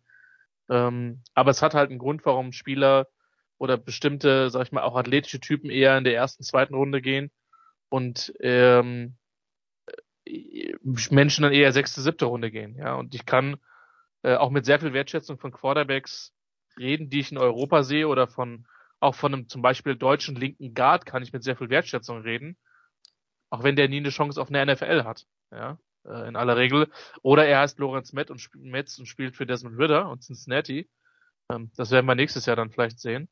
Ähm, Metz, ein ehemaliger Kirchdorf Wildcat, ähm, der für die damals in der Jugend übrigens auch D-Line gespielt hat, aber dazu dann im nächsten Jahr mehr. Aber also das nur mal, um das ins Verhältnis zu setzen, selbst wenn man hier kritisch sind, das ist immer im Prinzip auf bezogen, äh, der, der Anspruch ist halt jetzt trauen wir dir quasi zu, in der NFL zu starten oder welchen Impact in der NFL zu haben mit all den Relativierungen, die wir am Anfang des Podcasts hatten und die ich jetzt nicht nochmal wiederhole. Ähm, für mich ein Size Weak Arm Playmaker und ja, wir unterscheiden uns offensichtlich in der Einschätzung der Armstärke, aber das wird vermutlich nicht der letzte Quarterback bleiben. Ähm, für mich Ceiling High to Mid-End mobiler Backup. Ich sehe ihn nicht als Starter. Ich habe ihn auf meinem Board mit einer 5,0. Ähm, also quasi zwischen Ende vierter Runde, Anfang fünfter Runde. Ähm, Hui. Hm? Okay, hui, sag ja. ich. Ja. Naja, ähm, alles gut. Es gibt einfach zwei, zwei Bereiche, die ich halt einfach kritisch sehe und einen hast du eben schon benannt. Nugget führt das NFL-Quiz uh, Nations winningest quarterback with a career record of 44 and 5, also 89,8 Prozent und die Zahl stand in dem Artikel. Nein, das habe ich jetzt nicht on the fly ausgerechnet. Das ähm, hätte auch niemand erwartet von dir als Mathe-Genie, mein Lieber. Dankeschön. Ähm, er ist der dritte Quarterback jemals der 44 Spiele im College gewonnen hat. Ich habe die anderen zwei ni anderen nicht auf dem Schirm. Ich, ich könnte mir vorstellen, dass Baker Mayfield einer von den beiden ist. Ich befürchte Colt McCoy, aber ich weiß es nicht. Ja. ja. Ähm, vielleicht eine kleine Google- oder Rechenaufgabe ist über seine Karriere ein 62% Passer. Ähm, 2021 waren es knapp 65%. Du hast die Combine angesprochen, der hat einen, also ich beziehe mich immer gerne auf einen Relative Athletic, auf den Relative Athletic Score. Ähm, findet ihr auch unter äh, RRS, also wenn ihr, wenn ihr das googelt, findet ihr das sehr, sehr schnell. Ist einfach ein netter Vergleichswert, in dem man aber auch die Werte findet, Explosion, Agilität, ähm, Größe und Geschwindigkeit. Und er hat da sehr, sehr gut abgeschnitten, insbesondere bei der Explosion und bei der Geschwindigkeit. Ähm, und mit seinen Zehnerhänden gibt es da, glaube ich, keinen Zweifel, dass er die Position mit seiner Größe spielen kann. Ähm, ja, ich mag seine Release. Er ist ein guter Runner. Ich mag seine Dropback Steps. Ähm, hat den anderen sehr schönen Floater gegen Zone Coverage gemacht. Ähm, kann Spot Throws. Pocket Movement ist teilweise sehr gut. Nicht konsistent, aber kann er. Ist ein Baller vor dem Herrn. Also ein mutiger Spieler, keine Angst.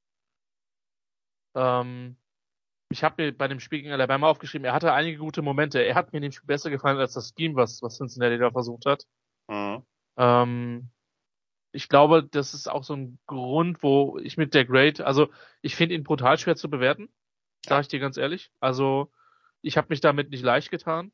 Und er ist halt unterm Strich dann mein Quarterback 6. Er ist, bei ihm ist quasi die 5-0 äh, und Bailey Zappi ist dann mit der 5-6 quasi, das ist so ein kleiner Cut-Off. Ähm, ich habe zwei Probleme. Das eine ist die, also zwei größere und ein paar kleinere Probleme. Ähm, die Präzision hast du angesprochen. Ähm, wenn man die hinbekommt, ja, kann ich mir vorstellen. Ich habe mir aufgeschrieben oder ich empfinde es so, alles über 35 bis 40 Air Yards ist ein Problem. Und äh, ich, ich schätze seinen Arm da einfach nicht so gut ein. Das, das, ja, mir, mir, mir, mir hängen die Pässe zum Teil in der Luft gerade tief. Ich sehe da wenig Chancen wirklich in der NFL. Ähm, gut, ich meine, keiner wird, keiner wird Desmond Ritter draften, um ihn in eine North Turner Offense zu stecken. So, also ich hoffe es zumindest. Ähm, ich gehe davon aus, dass noch ein Upside da ist, weil er insgesamt sehr wenig mit dem Körper beim Wurf macht. Das heißt, das kann man noch verbessern. Äh, mir hält den Ball zu lange. Ich fand ihn mit Druck gegen Druck nicht, nicht überragend gut. Ähm, seine Sideline-Würfe sind oft Picks waiting to happen, mein Geschmack, weil die besser eben zu lange hängen. Ähm, was mir ein bisschen Sorge macht, ich fand für 6-3 hat er oft eine ziemlich niedrige Release mit seinem ja. Football gehabt. Ja, das hatte ich auch. Das, hattest du gesagt und ähm, das wird, glaube ich, in der NFL schon auch zu runtergeschlagenen Bällen führen. Ja, hat's ja auch hier. Ne? Also das gab ja einige Spiele, wo er wirklich 2-3 hatte sogar.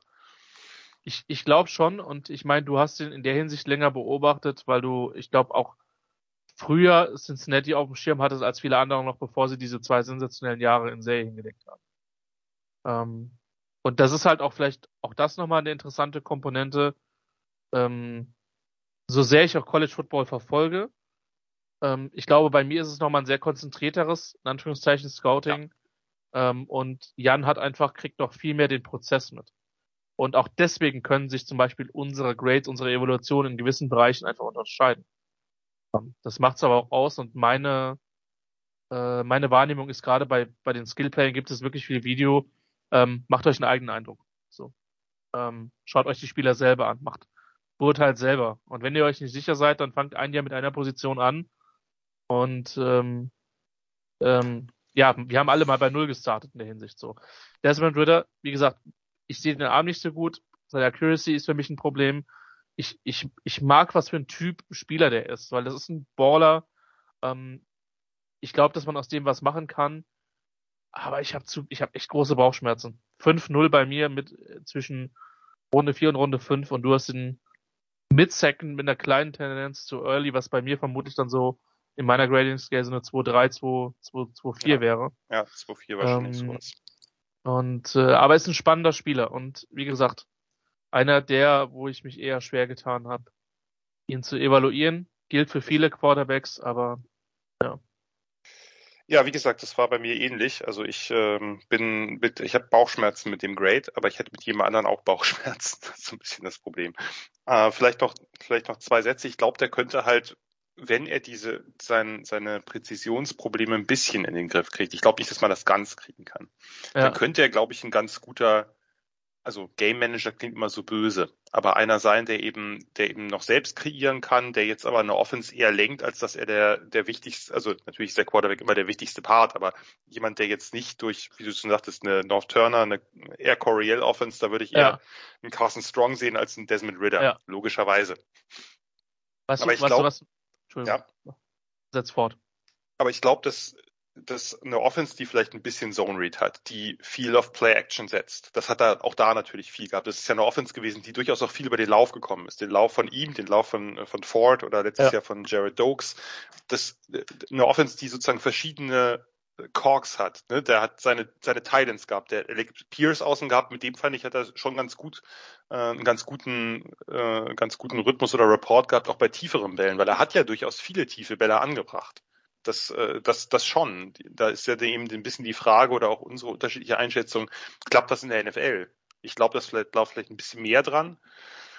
Ähm, es ist halt einfach, ich glaube, dass der eine Offense anführen kann, aber es, nicht jede, ganz sicherlich nicht. Äh, Gibt es natürlich wenige Quarterbacks, die das können, aber ähm, das ist, das ist so ein bisschen vielleicht, vielleicht die Frage und ich, und das, das stimmt natürlich, das müssen wir vielleicht auch nochmal erwähnen. Äh, das ist jetzt auch natürlich überhaupt nicht wertend, aber wir, äh, du bist natürlich jemand, der intensiver, das hast du ja gerade gesagt, intensiver in der Draftzeit schaut und ich allein durch den Blog und durch die ja. äh, Vorstellungen da immer schon ähm, guck die Spieler äh, und guck mir ja auch durchaus Ausschnitte dann eben äh, während der Saisons an und das kann natürlich zu einem bestimmten Bias führen. Den versuche ich zu reduzieren, aber das wird mir nicht immer gelingen.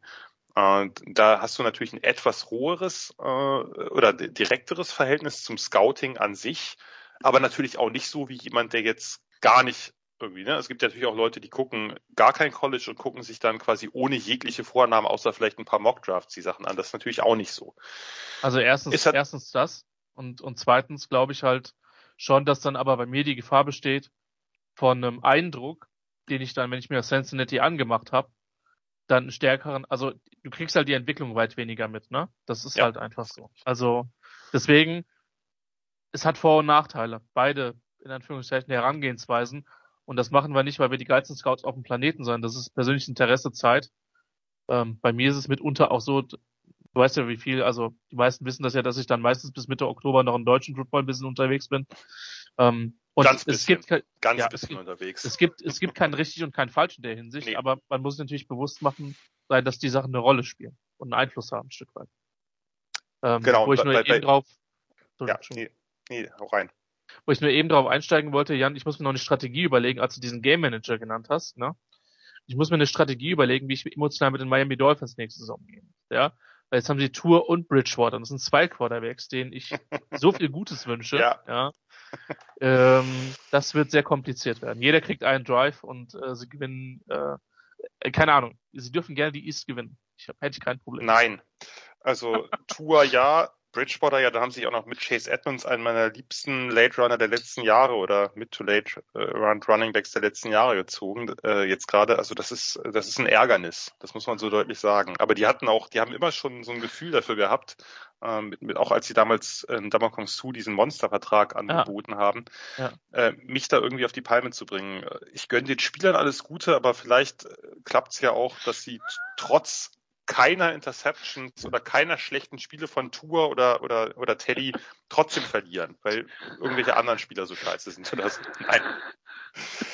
Genug davon. Ja. Wir müssen gucken, dass wir weiterkommen. Ja.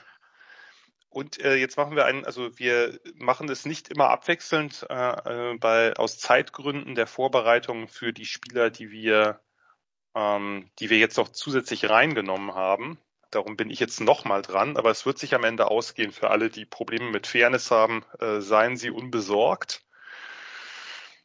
Wir gehen jetzt ein bisschen mehr in die Tiefen äh, und gucken uns Brock Purdy an, den Quarterback von Iowa State, Senior. 6'1, 212, 29er Arme, 9 Viertel Hände, also eher nicht so lange Arme, bisschen mehr T-Rex mäßig.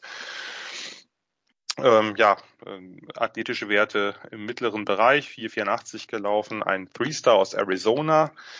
Äh, Brock Purdy, ja, war entscheidend beteiligt, kann man schon so sagen, im Aufschwung eines der mieseren Programme der letzten Jahrzehnte in der, in der FBS und vor allem in den Power Five, nämlich eben den Iowa State Cyclones war als Freshman 2018 zunächst Third Stringer, äh, Anfang der Saison aber durch eins, zwei Zufälle äh, hat er dann recht schnell gestartet und machte auch wirklich einen richtig starken Eindruck. Ich war damals wirklich sehr angetan von ihm. Äh, beim genaueren Videostudium hat sich dann auch einiges relativiert, insbesondere wenn man die nächsten Jahre dann noch äh, mit dazu nimmt. Äh, Sophomore hier fand ich äh, vielleicht sein Bestes, ist Second Team All Big 12 geworden, ist dann als Junior sogar First Team, äh, als Senior dann äh, in der letzten Saison wieder Second Team, also hat, äh, war drei Jahre lang Auswahlspieler der Big 12, äh, 19 und 20 im Championship Game gewesen äh, und 2020 dann auch ein New Year Six Bowl Sieg. Also durchaus äh, für ein so kleines und äh, wie gesagt lange so mieses Programm hat er äh, dort eine ziemlich große Rolle gespielt. Ich muss aber sagen, Brock Purdy, How the Mighty Have Fallen. Also nach vielversprechendem Start hat das war das doch frustrierend, wie sehr der stagniert ist und eben auch Rückschritte in den letzten Jahren gemacht hat. Ähm, ja, ich gehe mal kurz so ein bisschen durch. Armstärke allerhöchstens okay, aber da ist man schon sehr nett mit. Ähm, bei, gerade bei Deep Balls wird die Limitierung offensichtlich, kriegt halt zu wenig Velocity auf den Ball, der, der, ähm, der hat halt nicht diese Tight Spiral. Die Throwing Motion ist etwas zu ausholend oder ausladend. Ich mochte seine Base nicht, also wie er steht, das ist sehr weit, also die Füße sind weit auseinander, damit kann er nicht gut in den, in den Wurf rein, reingehen die Accuracy ist sehr, sehr inkonstant. Also die, da, da waren einige Misses und zwar deutliche Misses dabei bei, bei einer sauberen Pocket und, und offenen Receivern, also freien Receivern.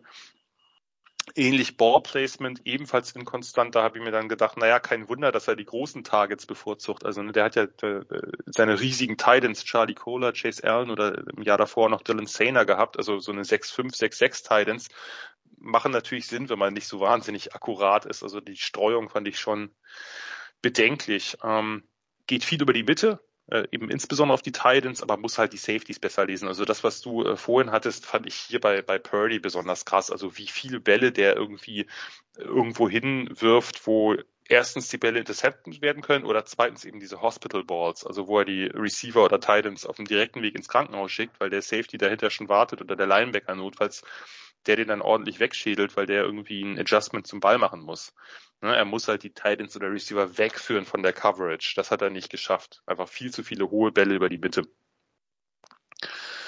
Ähm, was ich gut fand, äh, dass er schnell durch die Progressions geht, dass er das, das Feld halt voll, äh, voll liest, auch zum Checkdown runterkommt. Ähm, nur, wie gesagt, wenig Deep Balls, ne, die Limitierung, ich habe es angesprochen, äh, die, die Würfe vom Backfoot er hat kaum Bälle, die er wirklich in enge Fenster rein äh, reinpresst oder reinsippt. Ähm, das, das war mir alles zu wenig. Ähm, was dagegen gut ist, ist seine Mobilität. Er kann die sehr effizient in Pocket Movement umsetzen. In der Pocket ist er manchmal so ein kleiner Wizard, also kann Druck ausweichen, kann von, von Outside Rushern, also wenn von außen Druck kommt, in die Pocket reinsteppen. Das ist wirklich ein, eins seiner besseren Trades, genauso wie durch dieses laterale seitliche Sliding, äh, von Druck weg, finde ich insgesamt ein gutes Gefühl für entstehende Pressure, schnelle Reaktionen auf Druck, schnelle Reaktionen auf Blitzes oder Stunts, aber auch dann wieder äh, der, der, die Throwing Motion, also das, der, die Wurfbewegung wird dann gerusht, also wird, äh, ist dann eilig und dann ist irgendwas wieder nicht in Ordnung. Ähm, Rollouts, also er ist beweglich, aber auch da die, die Genauigkeit der, der, der Pässe, wenn er, wenn er on the move ist, also wenn er, wenn er rausläuft, die ist, oh, puh. Also, ähm, und dann gibt's natürlich auch immer wieder Bälle, die er Richtung Spiel, Spielfeldmitte zurückwirft. Ähm, ja, also man hat auf der einen Seite eine gute Field Vision, man hat auch ein, ein Verständnis für Spiel. Äh, er kreiert auf eigene Faust eine ganze Menge Improvisationsplays, aber das Problem ist, da sind halt auch eine ganze Menge wirklich üble Entscheidungen dabei. Also es ist so ein bisschen, hatte ich mir notiert, äh, oder hatte ich auch vorher schon, ist so ein bisschen Backyard Football mit, mit den Plus und Minus in einem quasi. Also er wird halt irgendwelche Bälle noch los, während er schon von zwei Spielern begraben wird, aber davon, da sind dann auch wirklich groteske Turnovers bei. Ne, da haben wir ja ein paar von, gibt es ein paar Highlight-Turnovers von ihm, wo du denkst, äh, Junge, wie, wie ist das möglich? Also das gab es dann ja sogar, seine, seine College-Karriere hat er ja auch so beendet äh, im Bowl-Spiel. Ähm, ja, von daher für mich ganz schwer, also ganz schwer, da irgendwie eine NFL-Karriere zu sehen bei, bei Brock Purdy. Ähm, der braucht eigentlich eine Kurzpass-Offense, weil er, weil der Abend limitiert ist und dafür ist er eigentlich akkurat genug. Von daher, ich habe ja äh, bei den, bei den späteren Runden jetzt nicht so eine ganz genauen ähm, Rankings, der ist irgendwo bei sechste, siebte Runde. Äh, und sechste ist vielleicht sogar vielleicht sogar ein bisschen zu optimistisch, weil ich äh, ich sehe einfach ähm, ich sehe die Projection nicht, wo kann Brock Purdy äh, in der NFL, wie kann er da gewinnen? Ich weiß es nicht. Vielleicht kannst du es mir sagen.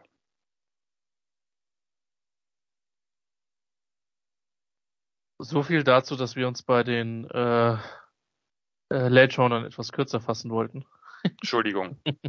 Nein, alles Eindruck, gut. Ich hatte, ich hatte den Eindruck, dass es nicht so lang Das war. ging. Na gut. Mir Okay. geht's, mir geht's ja genauso. Also ich habe ihn mit einer, mit einer, mit einer 6-2 auf dem Board tatsächlich frühe, frühe sechste Runde. Da bin ich, glaube ich, dann sogar ein bisschen höher als du. Hm. Ähm, es gibt schon viel, was mir gefällt. Also es gibt schon, es ist jetzt nicht so, dass es, dass ich alles, äh, alles scheiße hier. Nee. Ähm, Nein, das habe ich auch nicht Äh, gesagt. das, das hast du auch nicht gesagt, zum Glück. Ähm, also auf der positiven Seite steht bei mir ist natürlich ein super erfahrener, viele Technik, mir haben die technischen Abläufe zum Teil wirklich gut gefallen. Ich mag seine Release.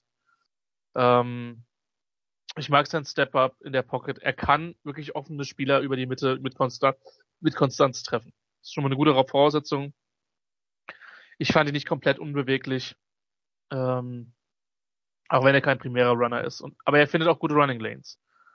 Natürlich ein relativ alter Spieler mit 99er Jahren zugegebenermaßen, das hätte ich auch schon bei zwei anderen Leuten sagen können. Äh, viele Picks auch geworfen, das hast du ja auch erwähnt. Ähm, wie gesagt, die Running Lanes gefallen mir, sein Pocket Movement nicht. Er rennt da auch zum Teil in dumme Situationen rein. Weiß gar nicht, die niedrige Release, hattest du die? Also mir ist die auf jeden Fall aufgefallen. Ich hatte einige Pässe runtergeschlagen. Okay. Ja, fand ich bei ihm nicht so krass. Aber also da fand ich andere ähm, schlimmer. Aber Okay. Ähm, ja, Ballplacement nicht überragend, in letzter Konsequenz für mich halt nicht akkurat genug. Das hattest du ja auch, auch ein Stück weit gesagt. Spät mit dem Football zum Teil. Ich glaube, dass da halt auch ein Teil der Interceptions daraus resultiert hat. Ähm, ich fand, er hat sehr wenig Downfield geworfen insgesamt. Ja. Ähm, was ich schade fand, kann aber auch an Limitierungen liegen und er hat halt auch keinen Elite Ball Speed. Der ist erfahren, ich kann mir irgendwo vorstellen, dass er sich ähm, irgendwie als als als Low-End Mid-End Backup hält, weil ich schon glaube, dass der relativ smart ist in vielen Sachen. Ähm, wie gesagt, diese späten Würfe sprechen da zum Teil dagegen, ähm, aber ja, also er hat er hat für mich die athletischen Tools, um, um in der Liga zu bleiben, auch wenn das alles nicht überragend ist. Ähm, sechste Runde für mich, um, aber mit Sicherheit nicht der Spieler, wo du jetzt sagst, den pickst du, weil der eine entsprechende Upside hat. Das ist, das ist einfach so. Ne? Also Brock Purdy, ähm, einer der erfahrensten Quarterbacks, die wir jetzt im, im, im Draft haben, hat knapp 1500 Pässe geworfen. Ähm, aber ja, ich will nicht sagen, für mit das enttäuschendste Team in der, in der Big 12, weil das ist Iowa State, nie mit den Recruiting-Möglichkeiten, die mit Campbell da hat. Aber eine Mannschaft, von der man sich vor der Saison vermutlich sogar etwas mehr versprochen hatte. für diese Saison gilt das. Für die davor, die beiden, äh, denke ich, äh, denke ich nicht unbedingt. Ja. Oder gerade so gerade Ja. gerade 2020 war natürlich war natürlich schon schon relativ spektakulär. Ja, wie gesagt, ich äh, ich, ich mochte dem halt wahnsinnig gern zusehen. Ich glaube in der ersten in einer unserer Draft Coverages habe ich auch damals hatten wir glaube ich, ich weiß nicht, ob wir da das war mit mit Montgomery, glaube ich, mit David Montgomery, äh, dem dem Mhm. Running Back von von Iowa State, habe ich gesagt, hey, da da ist ein junger Quarterback, der ist der kann mal richtig gut werden. Äh, und damit meinte ich was anderes, als was Brock Purdy jetzt geworden ist. Also der ist ein, Ja. ein sehr guter College Quarterback gewesen. Äh, das, nur ich sehe einfach nicht, äh, womit er in der NFL, also was das ist, was ihn nachher auszeichnet, warum er eben dann vielleicht einen, Backup-Posten bekommt. Ich würde mich gern irren, weil der Spaß macht, weil der, ich mag Quarterbacks, die improvisieren. Äh, die, die aus, aus Broken Plays was machen.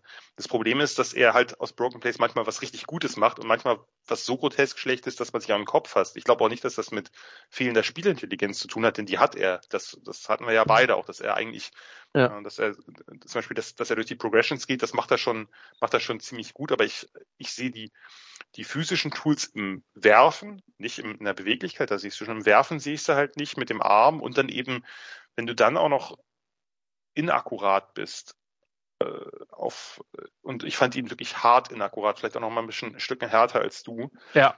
ähm, dann weiß ich halt nicht, in welche Offense der kommen soll. Ne, der muss, ich glaube, also ne, ne, ne, der braucht eine Kurzpass-Offense äh, und, und hat er dafür genug Rhythmus? Das ist so ein bisschen, ein bisschen die Frage für mich mit, mit Brock Purdy, weil, wie gesagt, Spaß macht er äh, und es passiert auch immer was, wenn er spielt. Also äh, Highlights gibt's für jede Seite, äh, für seine und manchmal auch für den Gegner. Ich weiß nur nicht, ob das, äh, wie das in der NFL, ähm, wie das sich da irgendwie realisieren soll, dass er, dass er da eine Rolle spielt, die größer ist als jetzt nur ein Camper. Also wie gesagt, ich habe ihn ja auch, ich habe ihn ja sechste bis siebte, eher sechste, also kann man, kann man, äh, ist jetzt sind, sind wir ja nicht weit auseinander.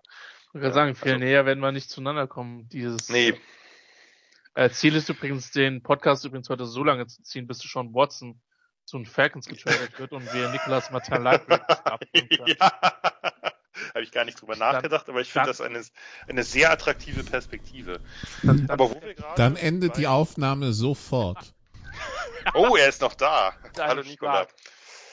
Ähm, wo wir gerade bei erfahrenen Quarterbacks waren, kannst du ja mal weitermachen, denn da haben wir noch einen Kandidaten, über den man vielleicht auch ein bisschen mehr redet als über Brock Purdy.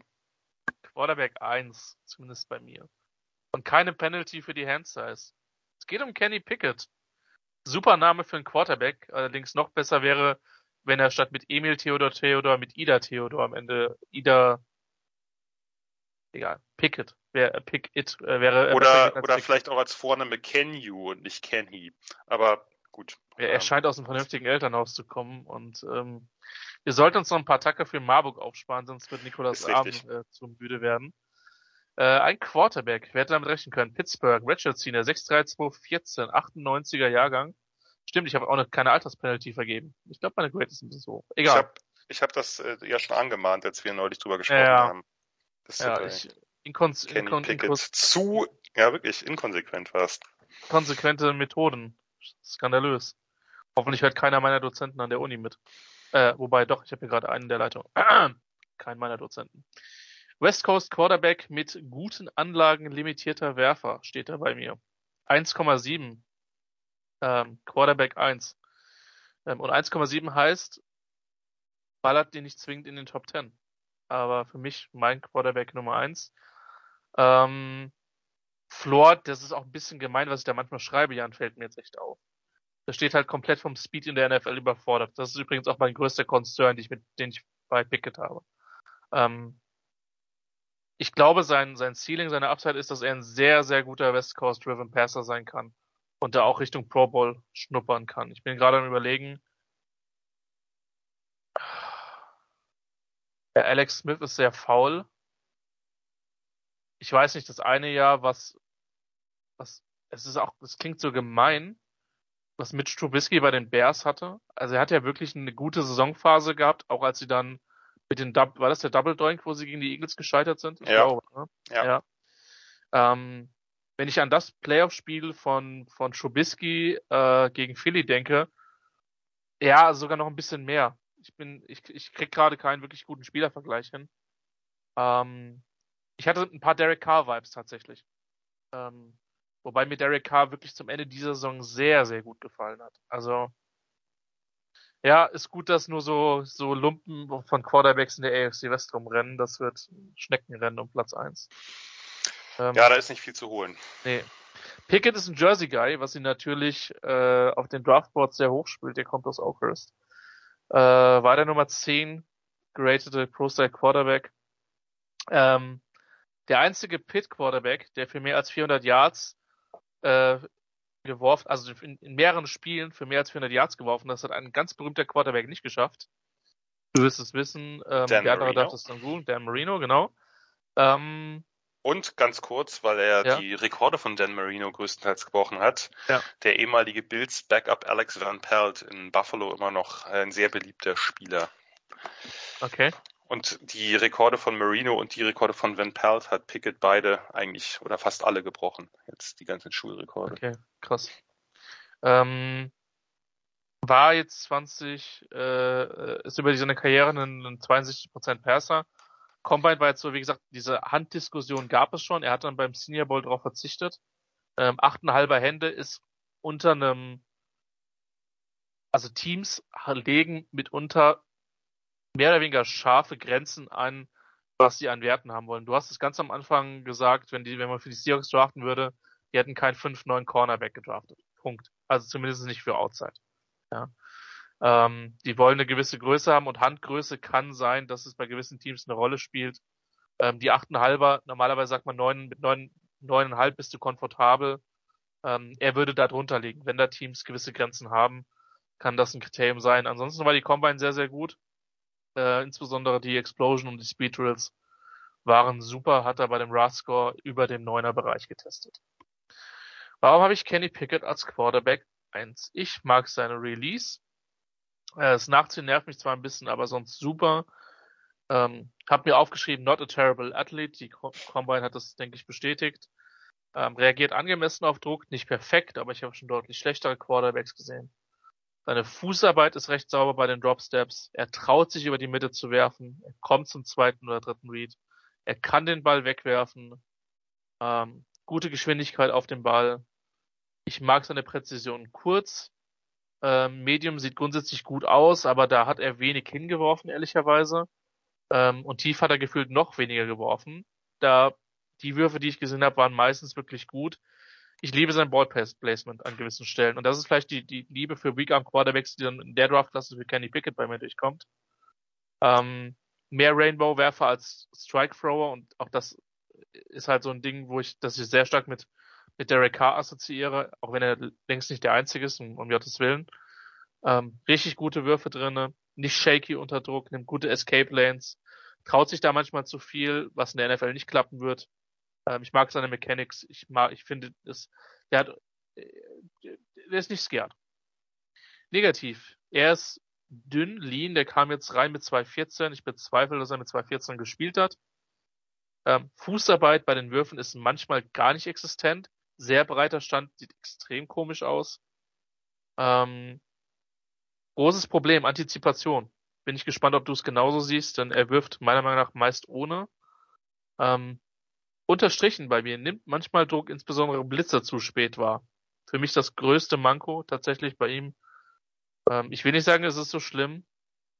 Oh, jetzt komme ich natürlich, äh, Matt Barkley, genau ist der Name. Matt Barkley steht für mich so immer für das schlechteste Verhalten unter Druck von einem hoch angepriesenen Quarterback. Es ist leider so, sorry, Matt Barkley, aber der hat sich ja auch sehr, sehr lange in der Liga gehalten, äh, wenn Mhm. er nicht sogar noch drin ist. Ähm, Pickett neigt manchmal zum Underthrow nach außen.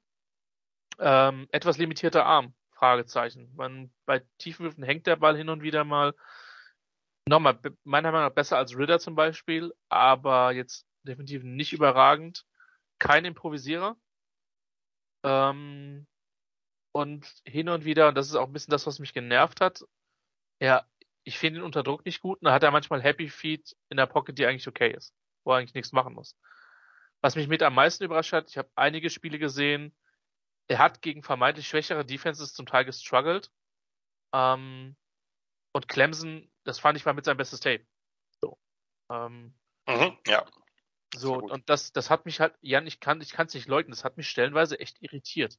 Ähm, und also, ich verstehe die Sorgen, die man sich mit Pickett macht. Das kann der Arm sein, das kann die Handgröße sein, das kann meiner Meinung nach seine mangelnde Antizipation sein und dass er eben nicht diese Tools hat. Ich finde, er ist von den Quarterbacks in der Klasse insgesamt am weitesten, was er kann. Ich finde, er hat einen relativ hohen Floor. Ähm, klar, die Geschwindigkeit macht mir manchmal ein bisschen Sorgen, weil wenn du ohne Antizipation wirfst, dann bist du in der NFL ein Stück weit verloren. Das ist schon ein Punkt, der mir Sorgen macht. Deswegen ist es auch in Anführungszeichen nur die 1,7. Ähm, und er hat jetzt vermutlich nicht die Upside aufgrund seiner athletischen Tools, Ich glaube aber schon, dass es ein Top, sagen wir Top 8 bis Top 12, ja, 8 ist schon hoch, Top 10 bis 12 Quarterback in der NFL werden kann. Aber das ist halt auch für mich tatsächlich ähm, die Upside des besten, meiner persönlichen Meinung nach besten Quarterbacks im Draft. Und die ist halt meiner persönlichen Meinung nicht so hoch wie bei anderen Spielern. Kenny Pickett 1,7. Ich bin jetzt wirklich gespannt, wo du den auch hast. Niedriger. Ja, das Ähm, wusste ich. Das wusstest du.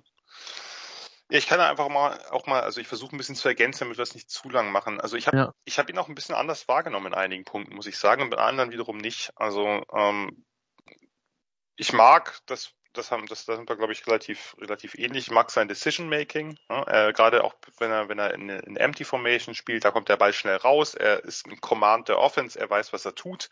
Er kennt Coverage in der Regel schnell, hat nur gelegentliche Aussetzer. Ähm, ich mochte seinen Release, wenn er eine saubere Pocket hat. Also es ist eine sparsame Throwing Motion, der Ball kommt halt schnell raus. Ein bisschen Zeit am Wind-Up hat er manchmal, aber, aber nicht, nicht dolle. Ähm, ich fand sein, seine Armstärke okay, aber nicht besser als die von, von Desmond Ritter. Das sind, aber wahrscheinlich liegt Ja. das, ich glaube, ich glaube, wahrscheinlich schätzen wir ihn gleich ein, aber Ritter nicht. Ähm, Es könnte sein.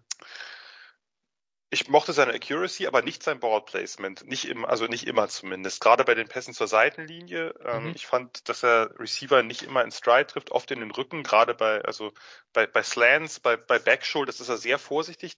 Das ist ja auch gut, also ne, dass er die nicht zu weit nach innen legt, ähm, aber manchmal auch zu vorsichtig.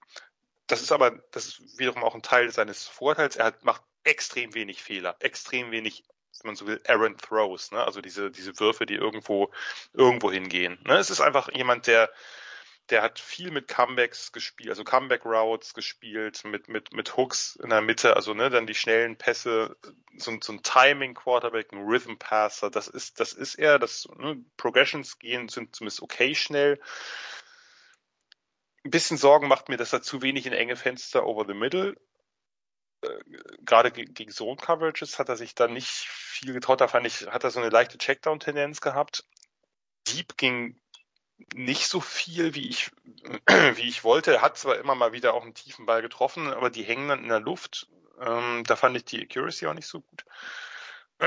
Und was ich, was aber so ein Punkt ist, den ich wesentlich mh, schlechter oder negativer bewertet habe als du, ist in der Tat sein Pocket-Verhalten. Ich finde, er steppt selten rein. Er verlässt seine Base viel zu schnell. Äh, also das, was Carson Strong nicht macht, dass, ähm, dass er eben da steht und steht und steht und wartet. Ich finde, bei Kenny Pickett war es so, dass der sehr leicht von seinem Spot zu bewegen ist. Er hat eine Tendenz zu Happy Feet, zum, vor allem dieses Rausdrehen und Rausspinnen aus der Pocket, obwohl der Druck noch gar nicht da ist. Das fand ich, das hat, das hat mir nicht gut gefallen. Äh, dafür, dass er so ein guter Athlet ist, also die Zeit, ne, Pickett ist eine, eine 4,73 gelaufen und hat einen 33,5er Word gehabt und einen 4,29er Shuttle, also eigentlich ist der athletisch. Ich finde nicht, dass man das so gesehen hat auf dem Feld. Ähm, also das so aus Druck und Pressure befreien, da fand ich andere Quarterbacks wesentlich besser. Also auch gerade was so diese seitliche, so Lateral Quickness oder so angeht. Ähm, ein Punkt, den ich richtig gut fand bei Kenny Pickett war Rollout Passing. Also Rollouts sind super effektiv, die, die da, wenn er also diese Touch Passes on the Run, ähm, also allgemein das On the Move Passing, das fand ich die besten Szenen von ihm, also au außerhalb von diesem von diesem Rhythm Passing. Das fand ich, äh, das fand ich stark. Nur wie gesagt, was mir nicht gefällt, ist, wenn er in der Pocket steht, auch dieses Drifting, dass er nach hinten driftet schon, obwohl die Pocket Mhm. noch relativ gut aussieht. Und dann, Ja, dann stimmt. kommt dann der Wurf, der Wurf vom vom ähm, vom vom Backfoot. Also Das, das meinte ich übrigens mit Happy Feet mitunter, ne? Also Happy Feet sind nochmal, kann man nochmal anders definieren, aber ja, warum nimm einfach die saubere Podcast so? ja, ähm, Pocket oder Podcast. Äh, Pocket, sorry, Äh, ja. Äh, Nee, aber ich, ruhig dasselbe. Ähm, also bei ihm habe ich manchmal den Eindruck gehabt, sei doch mal mehr Statue, wenn man Mhm. so will. Also das ist, ähm, ja, genau, Athletik, mobil genug, um für das ein oder andere First Down zu laufen. Da, da, helfen äh, Size, da hilft, hilft die Kraft, ähm, ist so ein bisschen eher so ein Build-Up-Speed-Typ. Aber das ist, das ist eher funktional. Das benutzt er ja nicht, nicht entsprechend viel. Ähm, für mich so ein bisschen zusammenfassend, Kenny Pickett, solider, erfahrener Prospect, allerdings auch schon sehr alt, ne, der wird 24 Ja. sein als Rookie. Der hat in den Jahren davor nichts gerissen. Das muss man so deutlich sagen. Der war ein Verwalter im negativen Sinne, ähm, also höchstens solide und hat dann diese super Saison gehabt, weil jetzt ja auch Dritter in der Heisman-Wahl war und keine Ahnung ist. Ich frage mich so ein bisschen, was ist sein Ceiling? Und ich würde sagen, also was, was ihn für mich von Derek Carr unterscheidet, ist Derek Carr einen besseren Arm für mich, deutlich sogar. Ähm, ich fand Derek Carrs Arm nie so schlecht, der traut sich nur nicht, den entsprechend einzusetzen. Äh, das ist, Gut, fand ich. die immer, Offense damals war auch eine Katastrophe. Ja, das ist Also, das, aber das hat er, das hat er immer noch. Denkst, Das hat Ja, er immer noch, finde ich. Für mich so ein, so ein bisschen in dieser Mid to Early, äh, so rum, nicht Early to Mid, sondern Mid to Early Second, äh, in, in einem Bereich mit, mit Ritter kloppt er sich im Quarterback 3. Okay, krass. Übrigens, wir können jetzt tatsächlich die Schnapsflaschen aufmachen, denn wir haben eine Draft-Reihenfolge. Während wir aufnehmen, hat die NFL die Compensatory Picks. Und wir Oh. haben 262 Picks dieses Jahr. So viele, das Ja. heißt, die, der Tag 3 wird bei uns noch ein bisschen länger, das ist doch wunderbar. ist sehr, sehr viel. Und Mr. Irrelevant geht an die San Francisco 49ers, sofern sie den nicht traden. Chargers haben tatsächlich vier Picks bekommen, davon allerdings drei in der siebten und eine in der sechsten Runde. Und wir haben tatsächlich, sage und schreibe, zwei, vier, sechs, acht, neun Picks Ende der dritten Runde. Also wird auch Day 2, Day, Ende Day 2, das werden dann wieder die, die, die schrägen Tight End Picks werden. Da könnt ihr euch schon drauf freuen, das ist Tradition, das passiert sehr, sehr oft in den letzten Jahren. Mhm. Ähm, aber interessant, dass du Pickett äh, Mitte Early Second hast. Sehr gut, haben wir über den also auch gesprochen. Ja, ist interessant. Also ich kann deine Einwände an gewissen Stellen verstehen. Ich sehe ihn in gewissen Bereichen besser, aber Ja. das wird uns auch an anderen Stellen äh, noch passieren. Und den nächsten Spieler habe ich, glaube ich, auch besser gesehen, nach dem, was wir, was wir bis jetzt äh, miteinander gesprochen haben. Das äh, vermute ich. Wir haben äh, ein paar exotische Spieler drin. Ja. Äh, ihr werdet es an der Länge des Ganzen auch merken. Die Rede ist von EJ Perry, äh, Quarterback von Brown aus der Ivy League. Ein Senior. Äh, EJ Perry 6'2, 211, 32er Arme, eine 465er 40, also äh, sehr Krass. schnell gelaufen. Und vor allem auch die anderen Werte, ne? Ein Word Ja, von das war- 34,5, Shuttle von 418 und eine Cone von 685, also Jetzt, Da, jetzt, weißt äh, du, jetzt weißt du, warum ich den overrate. Wahrscheinlich. Ein Two-Star aus Massachusetts, der sich, wenn man aus Massachusetts kommt, natürlich erstmal für Chris, wir haben eben über Christians eigentlich Lieblingscollege Liberty gesprochen, jetzt reden wir über seine heimlich Lieblingsuni Boston College. Da war er 2018 Backup von Anthony Brown, der ja dann zu den Ducks später äh, transferiert ist. Und ähm, ja, EJ Perry hat sich wohl gesagt, lieber Brown als Backup von Brown und ist dann zu Brown transferiert. Alter, das ist ein sehr, sehr schlecht. Ah nee, das tut mir jetzt schon weh. Aber, aber Ähm, er, scheint, er scheint auf jeden Fall das Brain für Brown zu haben. So, ne? Äh, das- Das Brain für Brown, für die Brown Bears und da ist offensichtlich sein, oder wie ich las, sein Onkel Head Coach gewesen und hat dann äh, 2019 und 2021 ähm, gute Saisons gespielt, All Ivy League. Dazwischen 2020 hat er die Ivy League gar nicht gespielt wegen Corona. 2021, also in der vergangenen Saison, ist er sogar Offensive Player of the Year geworden. EJ Perry, ähm, ja, ich ähm, war überhaupt nicht angetan, muss ich so deutlich sagen. Ich fand seinen Arm höchstens passabel und damit meine ich schon äh, meine ich schon, das ist schon ähm, äh, wohlwollend. Die Mechanics fand ich nicht gut. Ein krasses Sidearm Delivery Slingshot mit sehr, sehr niedrigem oder tiefem Release Point. Ein Windup, der viel zu lang ist. Da kriegt er, die, die kriegt er reihenweise, ähm, werden da die, die, Bees drauf breaken. Eine sehr weite Base oft, ähm, wie er steht. Ich fand Footwork und Oberkörper oder Throwing Motion nicht in, in Sync, also das hat nicht, das war nicht in eins, in eins, sondern daher rühren, glaube ich, auch einige Accuracy-Probleme. Er legt zu oft seinen ganzen Oberkörper in den Wurf. Wenn er sich bewegt, also er ist ja sehr beweglich, ein guter Athlet, aber bei, bei Rollouts oder Movement in der Pocket fand ich die Velocity auf dem Ball, also den Spin, äh, nicht besonders schön. Da trudelt er etwas. Bestes Straight fand ich die äh, erstaunlicherweise dann doch die Genauigkeit noch. Ähm, Ballplacement ist wackelig, aber ging auch eigentlich. Äh, ich fand, also das Problem war eher, die Bälle brauchen zu lange, bis sie da sind. Ähm, Gerade tiefe Pässe, Sideline-Pässe, ungenau, da haben Cornerbacks immer wieder Plays auf den Ball machen können. Ähm, gut ist, er geht durch die Progressions, er bewegt den Blick auf die andere Seite des Feldes. Okay, hier reden wir von Ivy League. EJ Perry äh, sollte, sollte ein bisschen Footballverständnis haben. Äh, ist manchmal ein bisschen langsam dabei, aber das ist okay. Das lässt sich, ne, wir reden hier natürlich von einem Developmental Quarterback. Gute Mobilität, kann druckeffizient mit Lateral Steps oder auch mit Backsteps ausweichen. Das hat mir gefallen. Behält die Augen downfield, also da, wo der Pass hin soll. Er ist ein guter Scrambler, findet Lösungen, ohne zu früh Beine in die Hand zu nehmen, hat ein paar gute Improvisationsmomente, ist eine strong Presence in der Pocket, also lässt sich nicht leicht zu Boden bringen. Ähm, ist jemand, der eher, äh, ne, also Athletik, ja, ähm, äh, müsste er, hätte er fast noch mehr einsetzen können, finde ich. Also das war fast fast äh, ein bisschen wenig, ist er auch physisch genug im Kontakt mit Defendern, also ist kein Slider, sondern jemand, der eben auch reingeht und noch die zwei extra Yards rausholt. Ja, für mich, wie gesagt, wegen der Mechanics vor allem ein ziemliches Projekt. Ähm, jemand, der dann irgendwann, wenn er dann die entsprechenden Fortschritte macht, in der NFL-Offense kommen müsste, die eher Short- und Intermediate-Passing-Game hat, nicht so viel auf tiefe Shots setzt, nicht so sehr einen starken Arm benötigt und eben, wo er dann seine Athletik ausspielen kann. Für mich borderline draftable, ähm, eher dann wirklich äh, siebte Runde. Ich kann den besser, ne? Ich kann den besser ist tatsächlich ähm, äh, für mich der Development Quarterback, den ich am dritten Tag oder Mitte, Ende des dritten Tages halt ziehen würde. Mhm. Ähm, ich habe ihn mit einer 5-8, also Ende der äh, Ende der fünften Runde. Naja. Also der ja. Unterschied zwischen ihm und Desmond Ritter ist nicht so groß. Nee, das ist eine Runde ungefähr. Also die, der Unterschied zwischen, wir müssten es vielleicht nochmal sagen, EJ Perry, damit wir die Namen auch immer mal genau. wieder nennen. Ja. Äh, das ist das, also ich glaube, wir haben, also wir haben ihn brutal unterschiedlich gesehen. Bei mir steht halt beim Spielervergleich zum Beispiel Jameis für Arme. Okay, ähm, krass. Ähm, ich finde, das ist ein undersized Gunslinger. Ähm, ich mag seinen Ballspeed. Das ist tatsächlich eine der Sachen, die mir wirklich, also ja, er muss den Wurf, er muss zum Teil in den Wurf reinballern, aber er kriegt halt auch Geschwindigkeit auf den Ball. Mir gefallen seine Spot Throws. Was ich gehasst habe, waren seine Entscheidungen. Muss ich wirklich so sagen.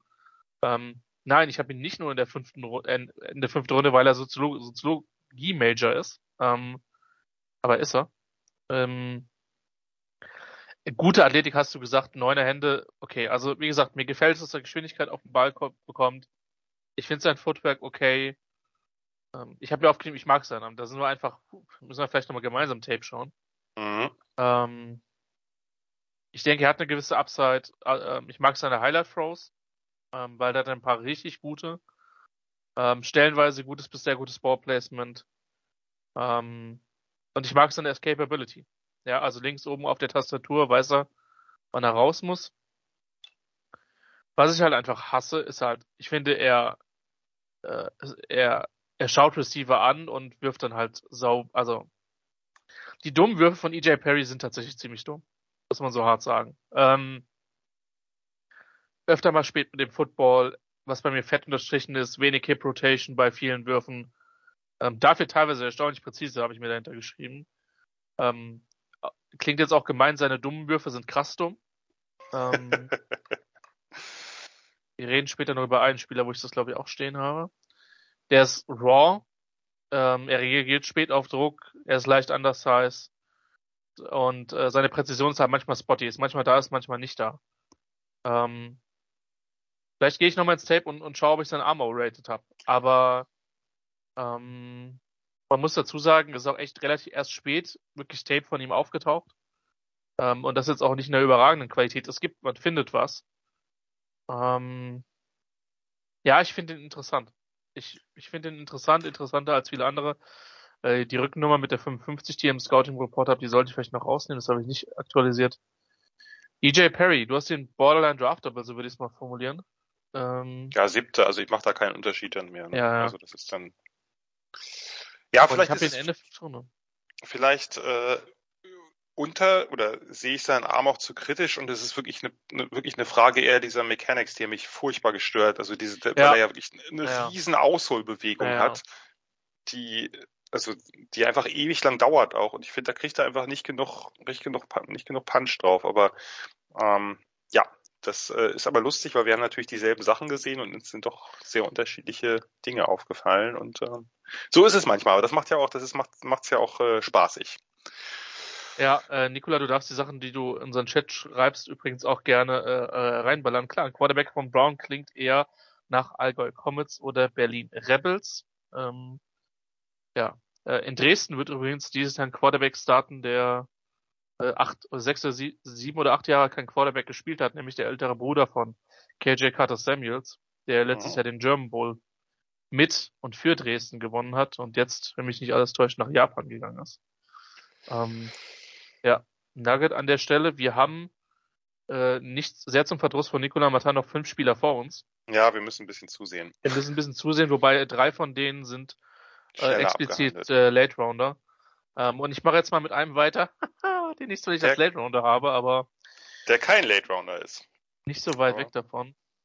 Ähm, Hashtag Baker Mayfield Vibes. Ähm, ich habe ja schon mal die böse These geworden, wenn du jetzt dich heute entscheiden müsstest, äh, Mills von den Texans oder Baker Mayfield. Ja. Jetzt äh, scha schalten auch alle. Browns-Fans ab. Hoffentlich, wollte ich gerade sagen, hoffentlich hört hier wirklich kein Browns-Fan zu, weil sonst haben wir äh, unsere Timelines demnächst voll. Ja. Nein, weiß ich nicht. Also ähm, Baker Mayfield an einem guten Tag ist natürlich äh, besser, wobei Mills mich dann da echt impressed hat mit einer schrottigen Texans-Mannschaft. Entschuldigung, Texans-Fans, aber ihr wisst es selbst. Aber ein paar nette Free Agent Signings waren dabei. Wir gehen zu Sam Howell. Wir gehen nach North Carolina, ein Junior 6'1, 218. Ähm, hat die Rückennummer 7 gehabt, fantastisch. Ist für mich äh, mobil, anders heißt ein Baller mit guten Spot-Throws, der immer noch raw ist. Ich habe ihn Ende der dritten Runde. Und damit würden viele sagen, du hast Sam Howell. Nein, ich mag, ich, ich hasse ihn nicht, aber ich bin nicht warm geworden mit ihm. Ähm, bei ihm habe ich ähnliche Concerns und die sind sogar noch krasser als bei Kenny Pickett, ähm, dass das Spiel zu schnell ist. Das, das ist mein größter Concern. Ähm, seine Upside ist für mich Low to Mid-End Mobile Starter. In einem Satz, das klingt jetzt auch böser, als es eigentlich gemeint ist, ein Backyard Quarterback Baller mit wenig konstanter Präzision, undersized und für mich ein Stück weit limitierte Fool Tools, war ein sehr hoch angepriesener Recruit, somit einer der ersten, Jan korrigier mich, Major Recruits von Mac Jones bei North Carolina. Ja, ich Oder war es das zweite. Jahr? Ich korrigiere dich, weil es Mac Brown war. Mac Jones Ah ja, äh, sorry, ist ja, dagegen. Aber sonst äh, vollkommen richtig. Den Genau, hat er Mac Brown. Florida State geklaut. Äh, schöne Grüße an Dennis Sikorski an dieser Stelle. Sorry, den konnte ich jetzt nicht liegen lassen. Florida State, die äh, Knigge University, wie sie auch in, äh, naja, äh, in anderen Kontexten reist, äh, heißt 2019 Freshman All-American, äh, Äh, third in League History with, with 29 Career Passing Touchdowns in der ACC. Äh, also schon jemand, der viel produziert hat, ist über seine Karriere. Ähm, 63, knapp 64 Prozent Passer, auch der über 1100 Pässe geworfen. Phil Longo Offense, das ist natürlich immer äh, verminderte Schuldfähigkeit bei ihm äh, vorhanden. Ähm, sehr viel als Runner eingesetzt, wenig Downfield-Würfe steht bei mir bei Rolle und Scheme. Was mag ich bei Sam Howell? Sein Arm ist gut genug, ich mag seine Release. Ähm, er kann auch die Release adjusten, also je nachdem, wenn er mal Druck in der Fresse hat. Aktive Füße, schneller Runner, Präzision ist grundsätzlich vorhanden, nimmt gute Running Lanes, kann sliden, kann Kontakt absorbieren als Runner. Ähm, ich finde, du musst diesen, diese Fähigkeit, die er da hat, auf jeden Fall in der NFL nutzen. Ist nicht, hat keine Angst, gehittet zu werden, was ein Pro und ein Con ist, ehrlich gesagt. Ähm, hatte gut Downfield-Würfe drin, unter anderem gegen Notre Dame, auch gegen Pitt. Ähm, haben mir da zwei, drei Würfe sehr gut gefallen. Trifft weit offene Spieler Downfield. Grundsätzlich gute Spot-Throws. Ich sehe da Potenzial, aber der Weg ist meiner Meinung nach recht weit. Kann den Ball wegwerfen. Ähm, und was dieses Jahr aufgefallen ist, vielleicht muss man auch nochmal in das Tape von letztem Jahr gehen, weil da hatte er andere Receiver, unter anderem mit, mit Diami Brown und Des Newsom. Ähm, die Wide Receiver hatten oft große Separation-Probleme, gerade Downfield. Das ist so. Und wenn die nicht da ist, dann ist es in der Philongo Offense äh, doppelt schwer. Ähm, er hat eine Regression im letzten College-Jahr für mich gehabt. Ähm, ist jetzt kein überragend ähm, großer Typ. Dann habe ich ein Takes Way und das Way mit neun A's. Too many Hits, also nimmt viel zu viel, äh, nimmt viel zu viele Hits. Probleme gegen Druck, nimmt Rusher nicht immer wahr, rennt in Rusher rein. Ähm, zugegebenermaßen steht bei mir auch bei Negativen, das ist so in eckigen Klammern. Eckige Klammer heißt immer, das bezieht sich nicht auf den Spieler. Da steht drin, ich hasse die Offense schon nach dem ersten Spiel. Egal. Ähm, nicht konstant, was seine Präzision betrifft. Und das ist das, was die Great halt am Ende unten hält. Der überzeugt mich nicht genug mit der Fähigkeit zu werfen. Ballplacement über die Mitte ist shaky, hat in jedem Spiel einen sehr dummen Wurf drin. Ähm, der passt selten den Throwing Speed an.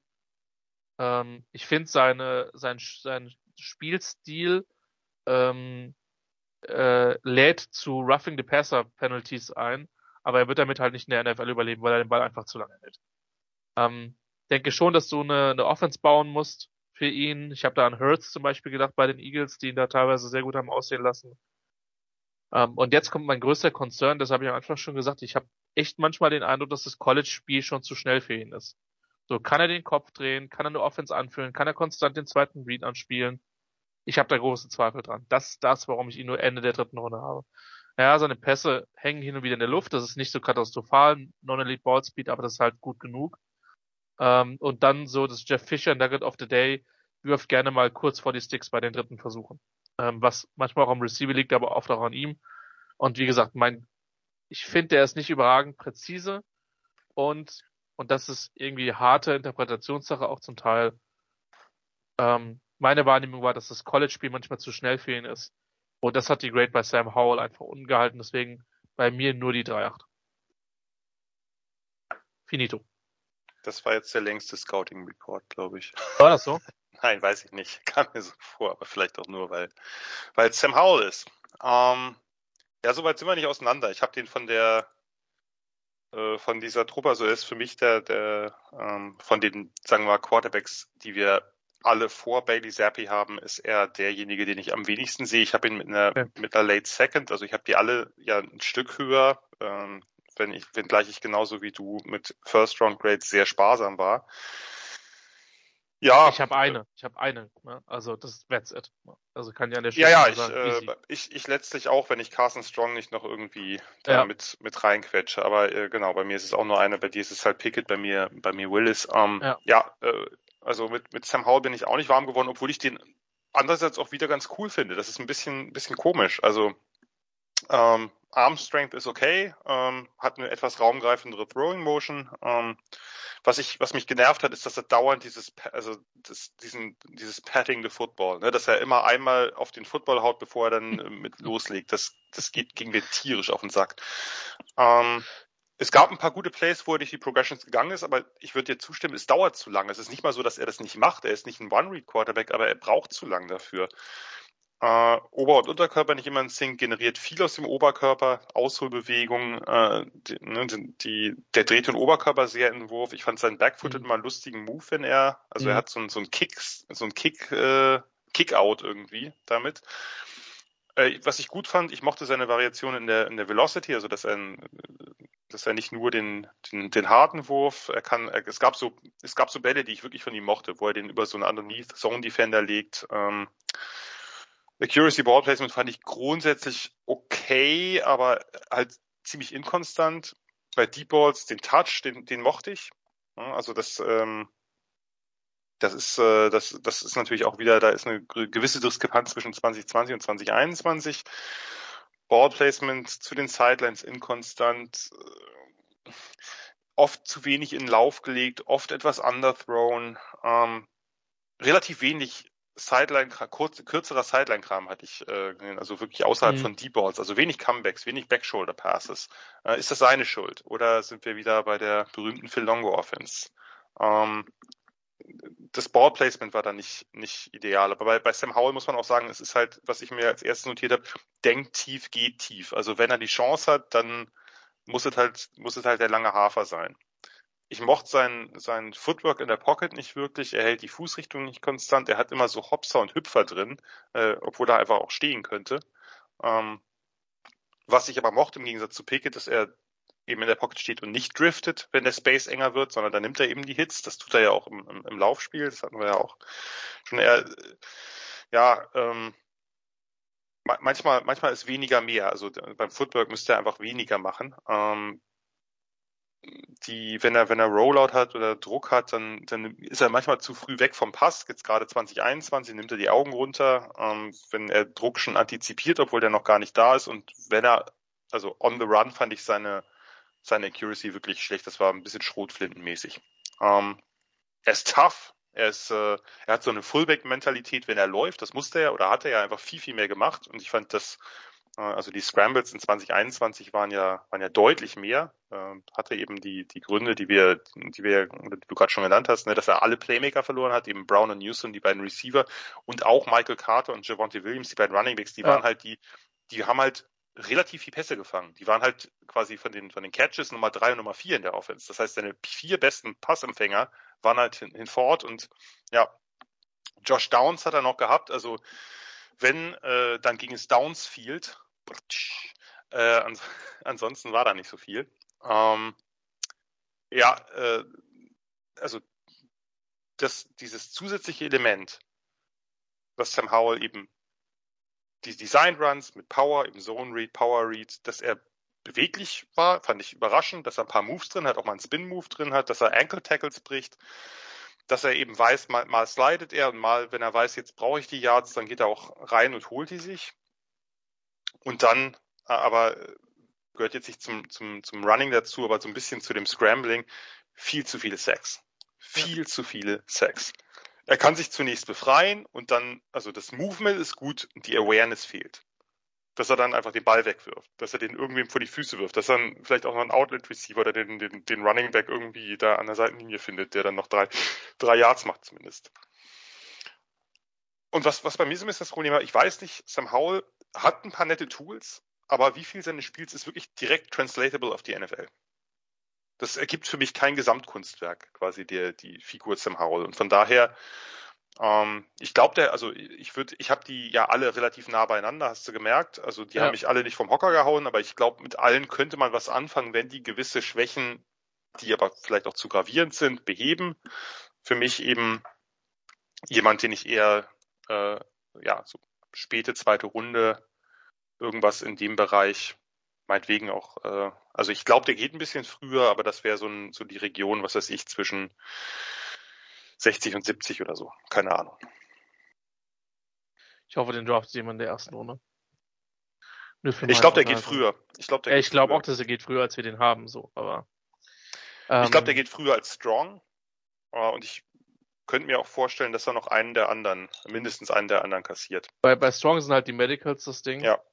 Ähm, und äh, das ist halt, aber das wird, ist, also es sei denn, man, äh, man hört dann, also bei, zum Beispiel bei dieser Draftklasse mit Mayfield, Darnold, äh, Rosen, äh, Josh Allen, hat man ja erst zwei Stunden vorher gehört, dass es vermutlich Mayfield an eins ist und die, die Reihenfolge mhm. danach war ja sehr unklar. Also ja. ich glaube, es ist bei den Quarterbacks noch unklarer und die Spots sind noch viel unklarer, ja. weil sie nicht an eins, zwei, drei gehen werden. Genauso wie der nächste Spieler tatsächlich nicht an eins, zwei, drei gehen wird sehr unwahrscheinlich, dass der nächste Spieler früh gehen wird. Die Rede ist von Caleb Allaby von Western Michigan, Redshirt Junior, 6'1, 208, 30, 5 Achtel Arme, 9 Viertel Hände. Hat unfassbar unathletisch getestet. Also ein Word von 25,5 und ein Broadjump von 111, das ist so O-Line-Niveau ungefähr. Und der Cone von 7,57 auch nicht viel besser.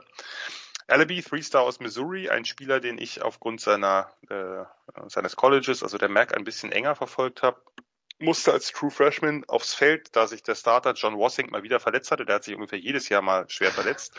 Okay. Ähm, hat dann aber 2019 komplett ausgesetzt. Also ein Jahr später habe ich gar nicht gespielt, wirklich ein Redshirt genommen, bewusst. Und dann 2020 Starter in dem Corona-bedingten kurzen Jahr mit enormer Effizienz, 18 Touchdowns, 2 Interceptions und erster in der gesamten FBS in Yards per Attempt. 2021 konnte er seine Leistung im Wesentlichen bestätigen, aber bei den Broncos hat immer ein bisschen was gefehlt. Der letzte Schritt zum Teamerfolg, also man hat sich irgendwo immer eine unnötige Niederlage einge handelte. Aber man hat eben auch mit Western Michigan Pitt geschlagen. Eines der wenigen Teams, die Pitt geschlagen haben in der letzten Saison. Also er hat gegen Kenny Pickett im direkten Duell, ist natürlich kein Quarterback-Duell, aber im Teamduell die Oberhand behalten. Äh, Caleb Ellaby. Ähm, ja, anders heißt wirklich, wirklich miese Werte. Mieser als der Eindruck auf dem Feld, finde ich. Ist nicht besonders großkräftig oder athletisch. Hat in so einer Run-Heavy RPO-Offense gespielt. Sprich, viele Short, Flat Swing Passes, viele Slants, einige Goes und sonst eher wenig. Ist wenig durch Reads und Progressions gegangen. Also hatte oft ein klar determiniertes Target gehabt musste wenige Route-Kombinationen entschlüsseln gegen eine Defense, fokussiert lange den ersten Read, versteht aber Zone-Layers, also legt den Ball in gute Spots an den Nahtstellen, äh, auch bei Sideline-Passes, aber eben wirklich eine, eine relative One-Read und wenn überhaupt ein Half-Field ähm, also der hat selten das ganze Feld irgendwie betrachten müssen. Ja, dann das Interessante, bin ich mal gespannt, wie du das siehst. Der, die Armstärke von Caleb Ellaby ist überall unterschiedlich. Äh, ich finde, er hat einen guten Arm mit einer vernünftigen Throwing Motions. Ähm, Bälle können gelegentlich äh, flattern oder sailen, wenn er die Füße nicht richtig stellt. Sideline Passes könnten ein bisschen mehr Punch, ein bisschen mehr Mustard vertragen. Ich mag seinen Release. Ähm, also Caleb Ellaby hat einen schnellen Release, einen hohen Release Point. Ähm, gute, recht akkurate Laser bei Slants, kann Touchpässe in die, in die Basket, also wirklich in, den, in die Hände, in die ausgestreckten Hände des Receivers legen. Gerade bei Fades finde ich das, äh, also bei Fade Routes finde ich das, ähm, finde ich das sehr gut. Nicht das cleanste Footwork, äh, ist halt ein reiner Shotgun RPO Passer, muss man so deutlich sagen. Ich mochte seine Deep Balls, die fand ich ziemlich akkurat, waren selten weg vom Target. Ähm, ist nicht besonders athletisch, kein wendiger Quarterback in der Pocket, hat da wirklich auch wenig Lösungen und unter Druck gehen seine Mechanics halt schnell dahin. Ähm, ja, kein, kein, also ein One-Speed-Runner, kein besonderes Scrambling. Ich mache es jetzt ein bisschen kürzer, weil wir auch einfach äh, spät dran sind. Ich fand, also ähm, ja, wie gesagt, Progressions. Es gab Spiele, in denen es ein bisschen besser war, ähm, aber ja, so Deep Middle Passes fehlten fast komplett. Ich finde, Caleb Ellaby ist ein interessanter De Developmental Quarterback. Der bräuchte halt eine RPO-based Offense vielleicht, eine, die eben viel, viel mit Run-Pass-Options spielt, die nicht nur Kurzpass darin hat. Ähm, das ist für mich so ein Quarterback, den schaue ich mir so in der vielleicht sechsten Runde an ähm, und gucke, ob ich daraus was machen kann. Ich finde, der hat, der hat Tools, aber der braucht natürlich noch eine ganze Menge und wahrscheinlich wird äh, diese ganze Menge nie so hergestellt werden, dass Caleb Ellaby halt ein ähm, ja irgendwie ein High-End-Backup wird oder so. Das, das ist unwahrscheinlich, aber das sind halt genau diese Spieler, die ich mir, äh, wenn ich dann eben denke, ich habe vielleicht noch einen, einen, Spot für einen Quarterback frei und ähm, hatte vielleicht auch schon ein paar Picks, habe meine meine Needs und auch das Roster gut aufgefüllt, dann würde ich mir so jemanden eben late holen. Wie siehst du es? Ach genau, ein, ein Punkt vielleicht noch, der mir, der, der dazu kommt. Ich finde, er war wirklich relativ sorgfältig, careful mit dem Football. Er hat wenig, wenig Plays gehabt, die wirklich in Turnovers hätten münden können. Äh, wie sehe ich das? Ich habe ihn mit einer 7,0. Also äh, sechste Runde würde ich dir insofern zustimmen. Ich finde, da kann man ihn, da beginnt seine Range. Für mich halt eher mit der Ende sechste. Und um die Frage direkt zu beantworten, für mich ist es ein Borderline-Arm. Ähm, ich finde, der hat schon relativ viel unterworfen, zu weit nach innen gelegt. Ähm, ja, da bin ich, glaube ich, eher bei den Leuten, die ihm einen etwas limitierteren Arm zuschreiben. Auch weil ich den Eindruck habe, dass seine Pässe ein bisschen in der, in der Luft hängen. Ähm, ich fand, er konnte sich bewegen. Die Combine-Zahlen sind nicht geil, aber es, also Tape sagt was anderes, muss ich sagen. Also ähm, kann den Ball wegwerfen, ein paar schöne, akkurate Würfe nach außen. Äh, trifft weit offene Receiver in den meisten Fällen. Gute Spot-Throws, kann den Ball an Spots legen. Auch das ein Quarterback, der nicht, der nicht scared ist. Ähm, ja, 6-1 war, war bei mir mit einem Fragezeichen, aber so ist er reingekommen. Ich habe gedacht, er wäre ein bisschen kleiner. Ähm, für mich waren die Pässe zu oft hinten, hinter den Receivern. Hat er in der Präzision nicht immer die Konstanz gehabt. Ähm, und wie gesagt, mein, mein, mein Problem war einfach, dass er, also A, ich sehe ihn relativ, ich habe einen relativ limitierten Arm wahrgenommen. Ähm, ich fand, er war relativ spät mit dem Football öfter mal und die, die Präzision hat mich jetzt nicht wirklich überzeugt. Äh, nochmal, ich glaube, dass er durchaus gute Fähigkeiten hat und sich gegebenenfalls einen Backup-Spot auch in der NFL äh, erarbeiten kann. Er war drei Jahre Kapitän seines Highschool-Teams. Das sagt halt auch, auch, schon zumindest ein bisschen was aus vielleicht. Ähm, was das vielleicht für ein, für ein Typ ist. Ähm, Äh, der Floor ist tatsächlich äh, bald in Europa. Ähm, Nein, sorry. Ähm, ja, also ja, ist okay. ähm, nein, glaube ich nicht, aber ich, ich fand ihn nicht schlecht, aber ich habe ihn nur mit einer 7-0 auf dem Board.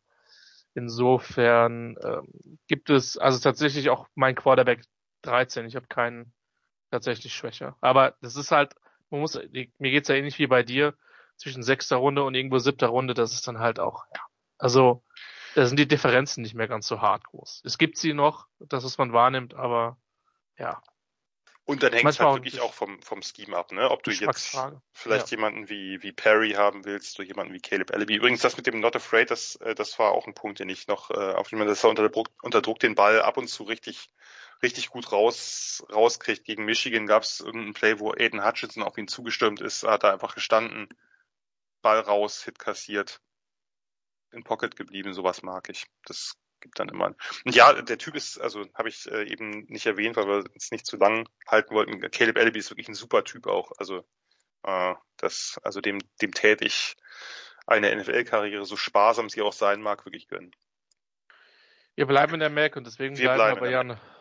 Genau, weil das, also da äh, habe ich jetzt einfach mal kurz die Vorstellung übernommen. Dustin Crum, Kent State, ein relativ anderer Quarterback, aber eben auch ein Mac-Quarterback, den ich ein paar mehr Jahre verfolgt habe. Two-Star aus Ohio. 2017 in seiner ersten Saison Backup von George Bolles und George Bolles war eine der komplettesten, übelsten Schrotflinten, die ich in der nicht unbedingt immer Quarterback reichen. Es gibt natürlich sehr viele gute Mac-Quarterbacks wie äh, Big Ben oder, ähm, oder Pennington oder so, aber ähm, das war wirklich einer der übelsten und er war Backup, aber das war halt seine Freshman-Saison, da sollte man vielleicht nicht zu viel drauf geben. Ähm, der, der Trainerwechsel auf, auf Lewis hat halt sehr viel bewirkt bei ihm. Er ist erst Backup geblieben, äh, hinter Woody Barrett, einem Auburn-Transfer, den ich deutlich attraktiver fand zuerst, aber dann hat sich äh, Crum halt 2019 den Starterposten zurückgeholt und richtig, richtig gut gespielt. Äh, 20 Touchdowns, zwei Interceptions, erster Bowl-Win in der Geschichte von Kent State. Ähm, 2020 dann nur vier Spiele Corona-bedingt, wir haben schon öfter darüber gesprochen, ist er First Team All-Mac geworden, ist natürlich dann nicht ganz so aussagekräftig wie sonst und 2021 ist er nochmal zurückgekehrt. Ähm, die also wollten, äh, Kent State wollte die erste MAC Championship seit Ewigkeiten gewinnen, hat das nicht geschafft, hat im Finale gegen äh, Northern Illinois verloren, aber dennoch er Crum ist ähm, zum MVP der MAC, also da heißt es Vern Smith Leadership Award, ähm, gewählt worden äh, und ähm, ja, hat er wieder eine hervorragende Saison gespielt. Dustin Crum, 6, äh, ja, 6, 1, ein Viertel, 210, Arme, 31, ein Viertel.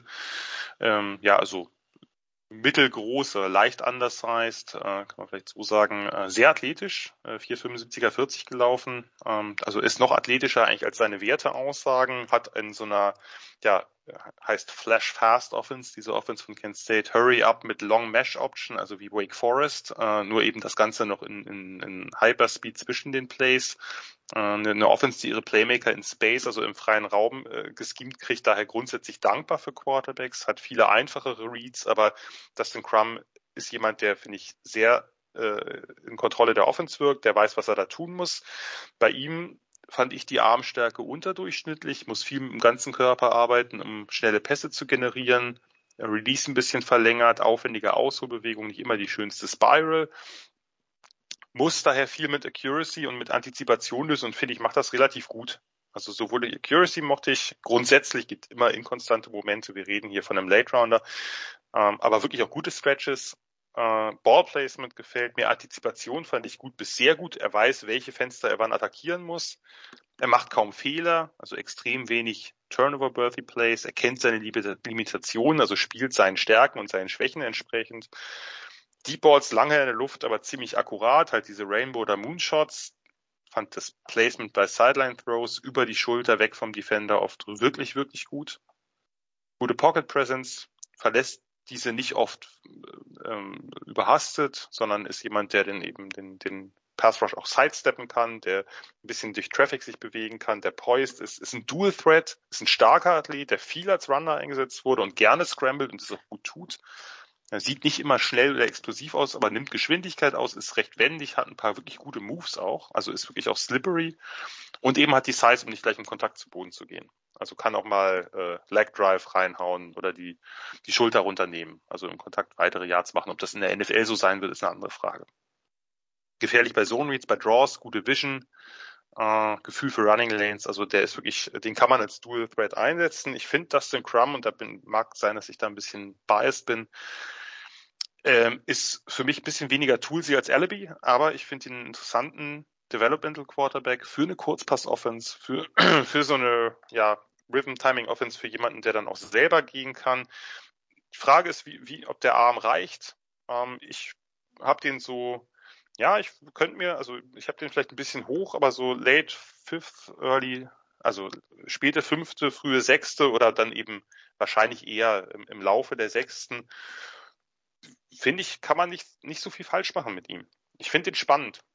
Ähm, wie gesagt, das ist ein bisschen die Frage, ob die, äh, ob, ob die Tools reichen, aber ich finde ihn sonst, ähm, das ist ein Quarterback, der, der auf verschiedene Weise gewinnen kann und ähm, ich glaube, das wäre so wahrscheinlich von den, von den Late Runnern derjenige, den ich dann am ehesten präferieren würde. Von diesen sehr Late Runnern, sagen wir mal.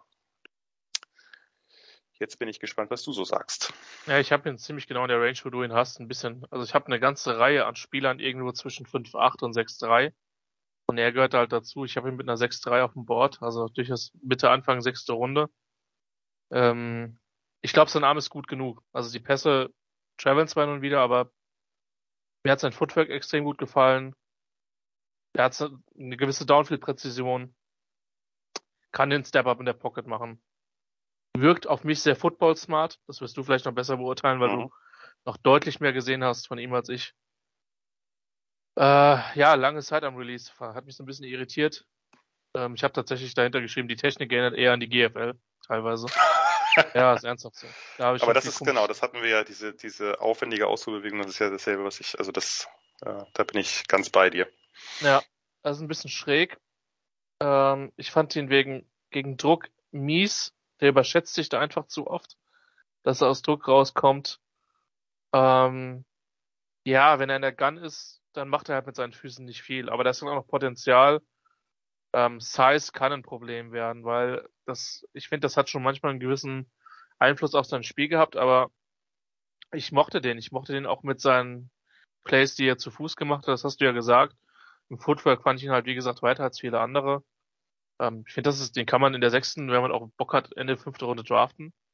Ähm, und das kann schon jemand werden, der, der, äh, also ich habe sogar geschrieben, dass also für mich ist die Upside, und das meine ich echt als Kompliment, äh, dass er zehn Jahre Backup in der Liga ist, dass er sich da wirklich hält. Das wäre eine krasse Upside, ne? Also das muss Weil, man so sagen. Wenn er, wie gesagt, so Football smart ist, wie ich denke, und er hat die Tools, glaube ich, die gut genug sind. Interessanter Spieler. Wir haben so viel kann ich verraten, jetzt noch zwei Jungs. Einen, den habe ich in der ähnlichen Range wie den letzten Spieler. Und der eine Spieler, der so ein bisschen, Jan, ich würde ihn als Mr. X tatsächlich bezeichnen. Ja. Ähm, nämlich Matt Corral. Und warum ist Matt Corral Mr. X? Matt Corral ist ein Underclassman. Ähm, als Junior war nicht beim Senior Bowl, hat bei der Combine nichts gemacht, äh, außer dass seine Hände mit 9,5 vermessen worden und er mit 6'2 212. Ähm, es ist sehr ruhig über ihn. Er ist tatsächlich mein Quarterback Nummer zwei. Ähm, Ui. Ja, und ähm, ich bin sehr, sehr gespannt, wo du ihn hast. Die Reaktion lässt darauf schließen, äh, nicht in der Nähe von meinem Grading, wobei, ich bin ja ein bisschen tiefer. Ähm, ja. äh, West Coast Quarterback mit einem limitierten Arm. Ich habe mit einer 2,3 auf dem Board. Also Mitte, Anfang zweite Runde. Floor ist für mich Tara Taylor mit einem schwächeren, mit schwächerer Präzision. Und das Ceiling ist nämlich ein guter Movement Quarterback. Ähm, zusammenfassend bei ihm, Corral kann sich bewegen und speziell bis 10 Yards seine Mitspieler gut treffen. Alles weitere ist nicht konstant, Arm ist zu limitiert. Ähm, Baller, der sich bewegen kann, etwas anders heißt, gut, ich hätte anders, ich hätte ihm die 6-2 nicht zugetraut. Aber ähm, habe ich dann einfach falsch gesehen, war ein Four-Star Prospect, ähm, Multidisciplinary Studies Major, also jemand, der wirklich gerne Footballspieler werden wollte. Ähm, über seine Karriere 67% Passer, hatte eine Knöchelverletzung 2021 und hat eben in dieser Quick Passing Offense mit vielen Quarterback Runs und Movement von Ole Miss eben gespielt. Was mag ich bei Matt Corral? Warum ist er mein Quarterback 2? Ich mag seine Release. Ähm, er hat sich im Senior-Jahr, also in seinem letzten Jahr, beziehungsweise nochmal klar gesteigert. Ähm, er hat grundsätzlich eine ordentliche Präzision Short. Seine Dropback-Steps gefallen mir. Ähm, kann escapen, wenn die, wenn die Pocket zusammenbricht. Produktiver Runner im College.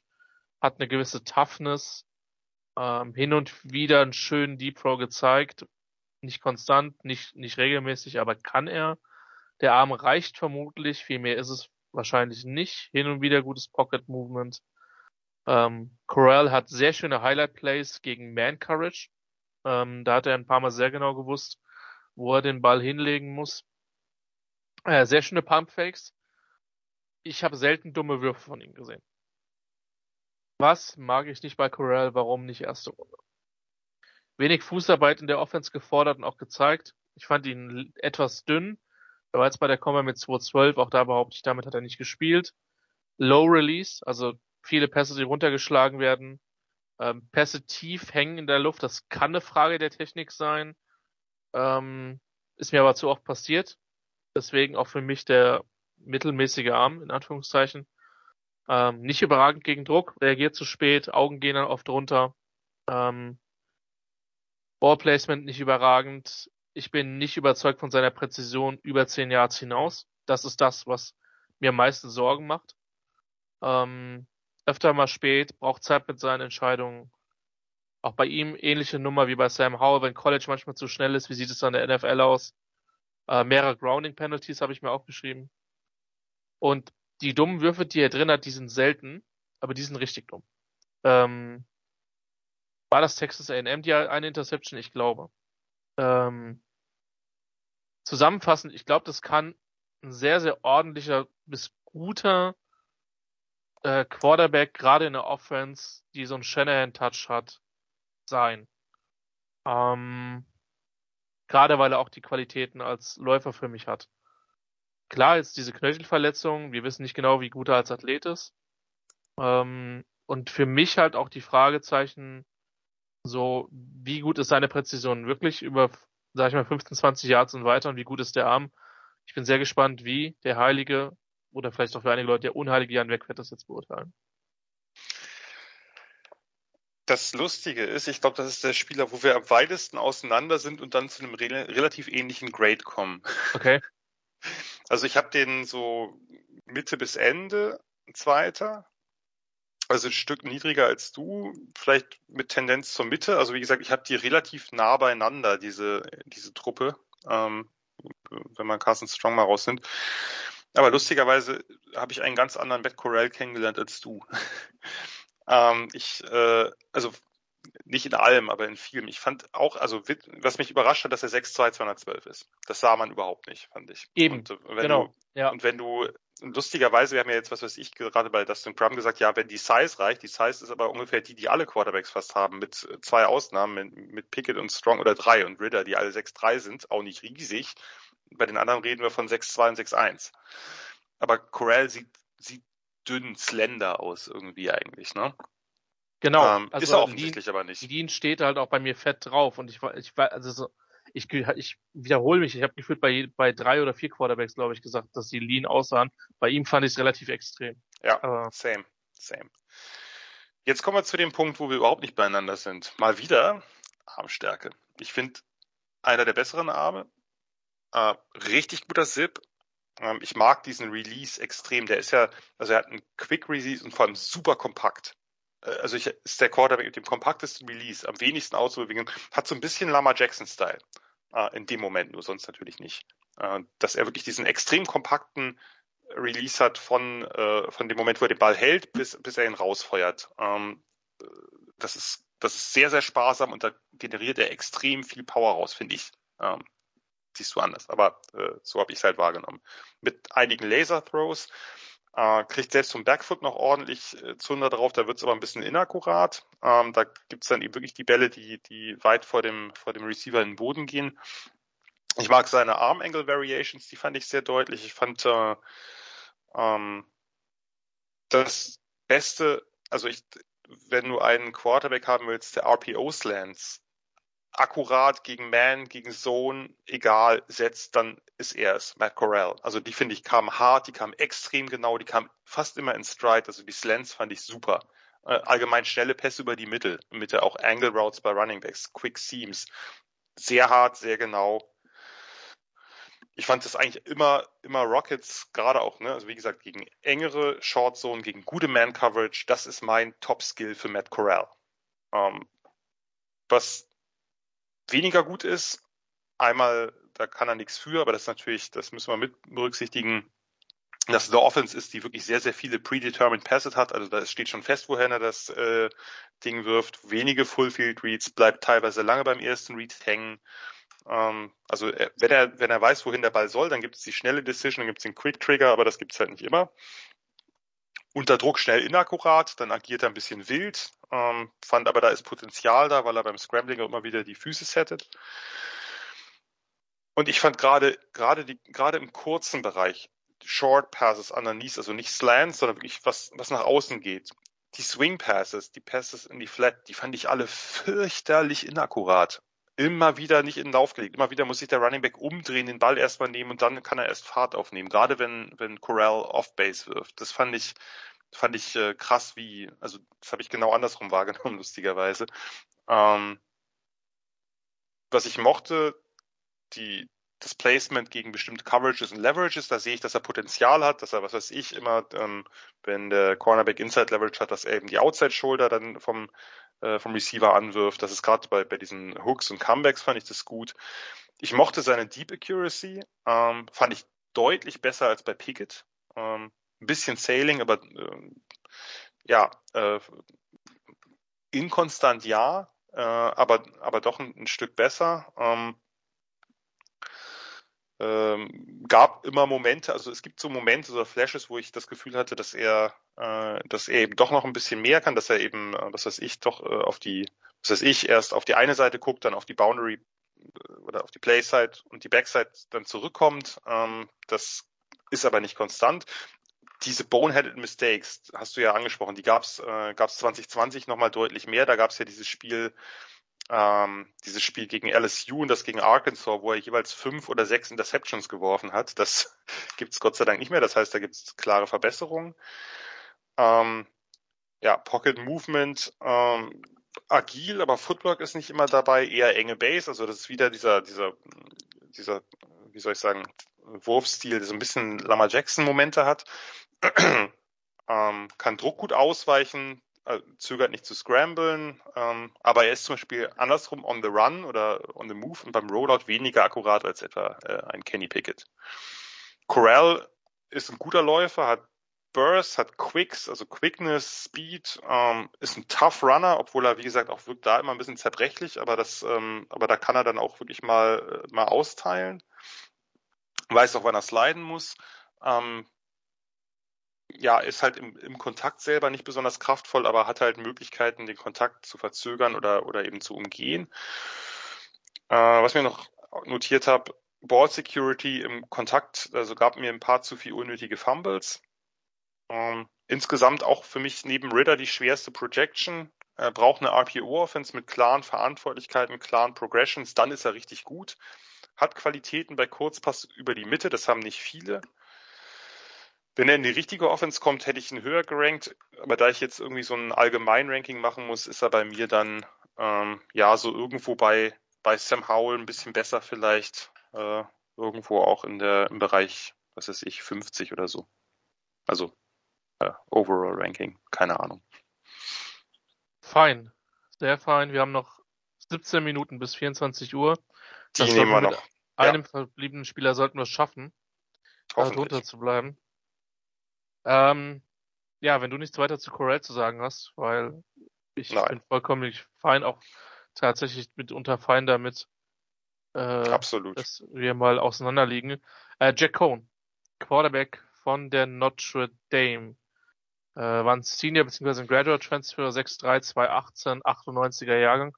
Gefühlt relativ viele alte Quarterbacks. Ich bin der Meinung, dass mhm. halt gerade die Transfer Rule äh, auch in anderen Positionen viele Spieler dazu bewogen hat, erst nochmal ein Transferjahr zu machen, ähm, anstelle sich in den Draft anzumelden. Ich glaube, wir hatten auch gut Underclass ist mit den Corona immer sehr schwierig. wie man das gewichtet, aber gefühlt ist ein weniger True Redshirt Sophomores oder True Juniors, die im Draft Ja. sind. Ähm, Jack Cohn ist nämlich ein Pocket Quarterback mit guter Technik. Ich habe gesagt, ich habe viele Quarterbacks irgendwie so in dieser äh, 6-2, 6-3 Range. Da ist Cohn dabei mit einer 6-2. Ähm, insofern auch Anfang der sechsten Runde für mich. Ähm, Floor ist für mich, dass die physischen Tools einfach unzureichend sind und er deswegen schnell aus der Liga draußen ist. Ähm, Ceiling ist für mich Low bis Mid-Level Backup. Ähm, äh, zusammenfassend ist es für mich ein limitierter Pocket Quarterback mit ordentlicher Downfield-Präzision und meist guten Mechanics. Kommt aus New York, war ein Forster Prospect. Äh, bei Rivals ein Freeze dabei, 247 und ESPN. Äh, vier Jahre bei Wisconsin, dann Graduate Transfer. Ähm, war vorher ein Jahr Starter bei Wisconsin. Äh, Real Estate and Urban Land Economics Major. Geil. Ja. und hat Lacrosse gespielt. Ähm, ich habe mich ein bisschen in die MLL, also in die 5 gegen 5 Hallen-Variante ver verguckt, die man auch im ESPN Player sehen kann. Ähm, 66, knapp 67 Prozent Passer über seine Karriere. Ähm, genau, kam mit 9 ein, ein halb hinten rein, mittelmäßig getestet. Ähm, ja, Außer also welcher, alles, welcher Drill war besonders gut von Jack Cohn? äh, Explosion oder Agility, eins von den beiden muss es ja sein. Ja, aber welcher besondere Drill? Wortwitz, Achtung. In welchem Drill ist Cohn gut im? oh Gott, oh Mann. Ja, Mann, 6,95 im Cohn. Kein Wunder, oder? Okay, das war jetzt der letzte. Äh, Sorry. Ja, Martin hat das übrigens in der WhatsApp-Gruppe auch gehabt. Äh, Nicola bereitet schon mal die, die Tacker Was denn? vor. Achso, da habe ich doch gar nicht reingeguckt. Mhm, mhm. Der Punkt geht an Nicolas Martin. Gut, Frankreich Oh ist ja. im Moment äh, sehr erfolgreich im Rugby. Ich dürfte dem ja beiwohnen. Äh, jetzt hat auch Nicolas Martin mal äh, fünf Punkte plus die Erhöhung, also sieben Punkte gemacht. Von daher sehr, sehr gut. Äh, eine wahre Nummer neun, denn der Nicolas. Ähm, zurück zu Jack Cohn. Er hat ein paar ganz nette Spot Throws. Ich mag seine Präzision downfield. Ich finde seine Präzision kurz, meistens okay bis gut. Ähm, der kann eine, der, der kann, glaube ich, eine Basic Offense umsetzen. Technisch eher auf der besseren Seite für mich. Ich sehe wenig Upside, aber ich sehe einen möglichen sehr langen Backup in der Liga. Negativ, Ball Placement and Accuracy, neben guten Würfen auch immer wieder mit mangelnder Konstanz gesegnet. Nicht viel Fußarbeit, reiner Pocket Quarterback, kann nicht wirklich laufen. Combine in der Hinsicht besser als erwartet für mich. Äh, Low Ball Speed, also die, nicht wirklich äh, Geschwindigkeit auf dem Ball, Non-Elite Arm, nimmt Druck nicht immer wahr. Manchmal eine sehr lange Release und die Pässe sind manchmal zu weit inside. Entsprechend, ich glaube, Cohen ist nicht der dümmste Quarterback der Klasse. Ähm, ich glaube, dass der sich in der Liga als Backup halten kann. Und ich sehe verhältnismäßig wenig Upside bei ihm. Deswegen für mich eine 6-2, aber vielleicht stellt er sich länger. Oh, jetzt werde ich gerade, ich merke, ich werde richtig böse. Gefühlt länger in der Liga als du schon Kaiser. Ähm, da müsste ich tatsächlich gerade gucken, ob der noch irgendwo rumspringt. Aber ich glaube, der ist draußen. Ich glaube, der ist weg. Das ist, das ist krass. Das ist auch so eine Nummer, die ich echt schwer, ja, keine Ahnung. Also, Hashtag Quarterbacks, die nicht nur James Wiebe overrated hat. Ähm, Grüße an James.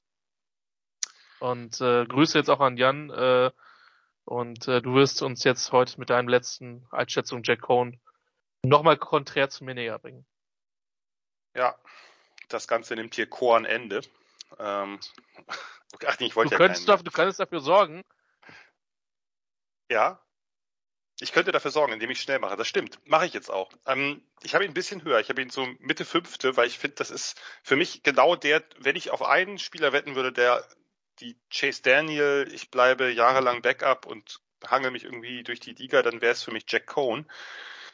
Im Grunde genommen bin ich sonst eigentlich bei allem beide. Ich finde sein Release ein bisschen besser als du. Ich finde seine, seine Arm Strength ist Mittel, ähm, aber okay. Ähm, ist jemand, der eher mit Touch agiert. Ich finde, er ist poised, er ist savvy bei dem, was er tut. Er weiß, wohin mit dem Ball, was ich mir mehrfach positiv angestrichen habe. Er geht durch die Progressions, er steht in der Pocket, wird nicht nervös, wenn keinen Druck hat. Okay, Footwork.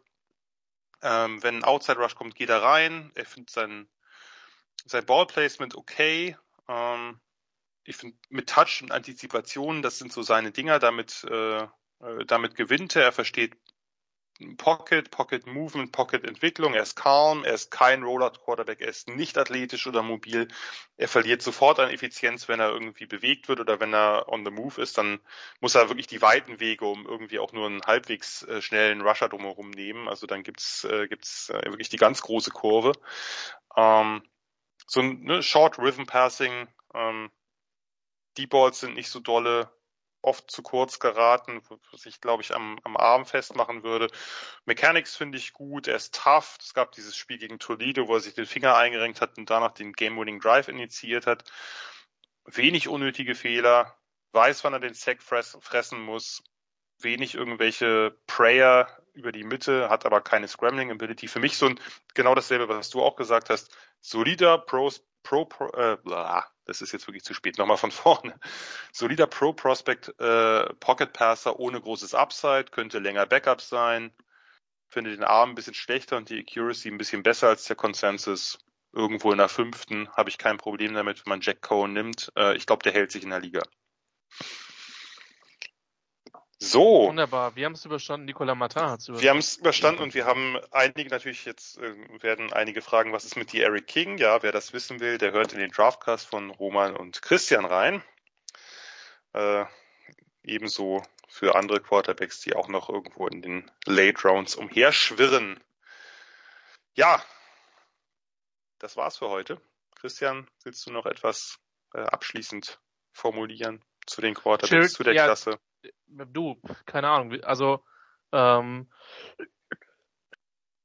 ähm, grundsätzlich nichts Grundsätzliches, weil wir halt alles, glaube ich, im Wesentlichen gesagt haben. Ähm, wir sind uns einig, dass es keine überragende Klasse ist, weil keiner von uns hat jetzt irgendwie so einen Top Ten Spieler. Selbst Willis, der bei denen die Mitte erste Runde ist, sowas so Upside.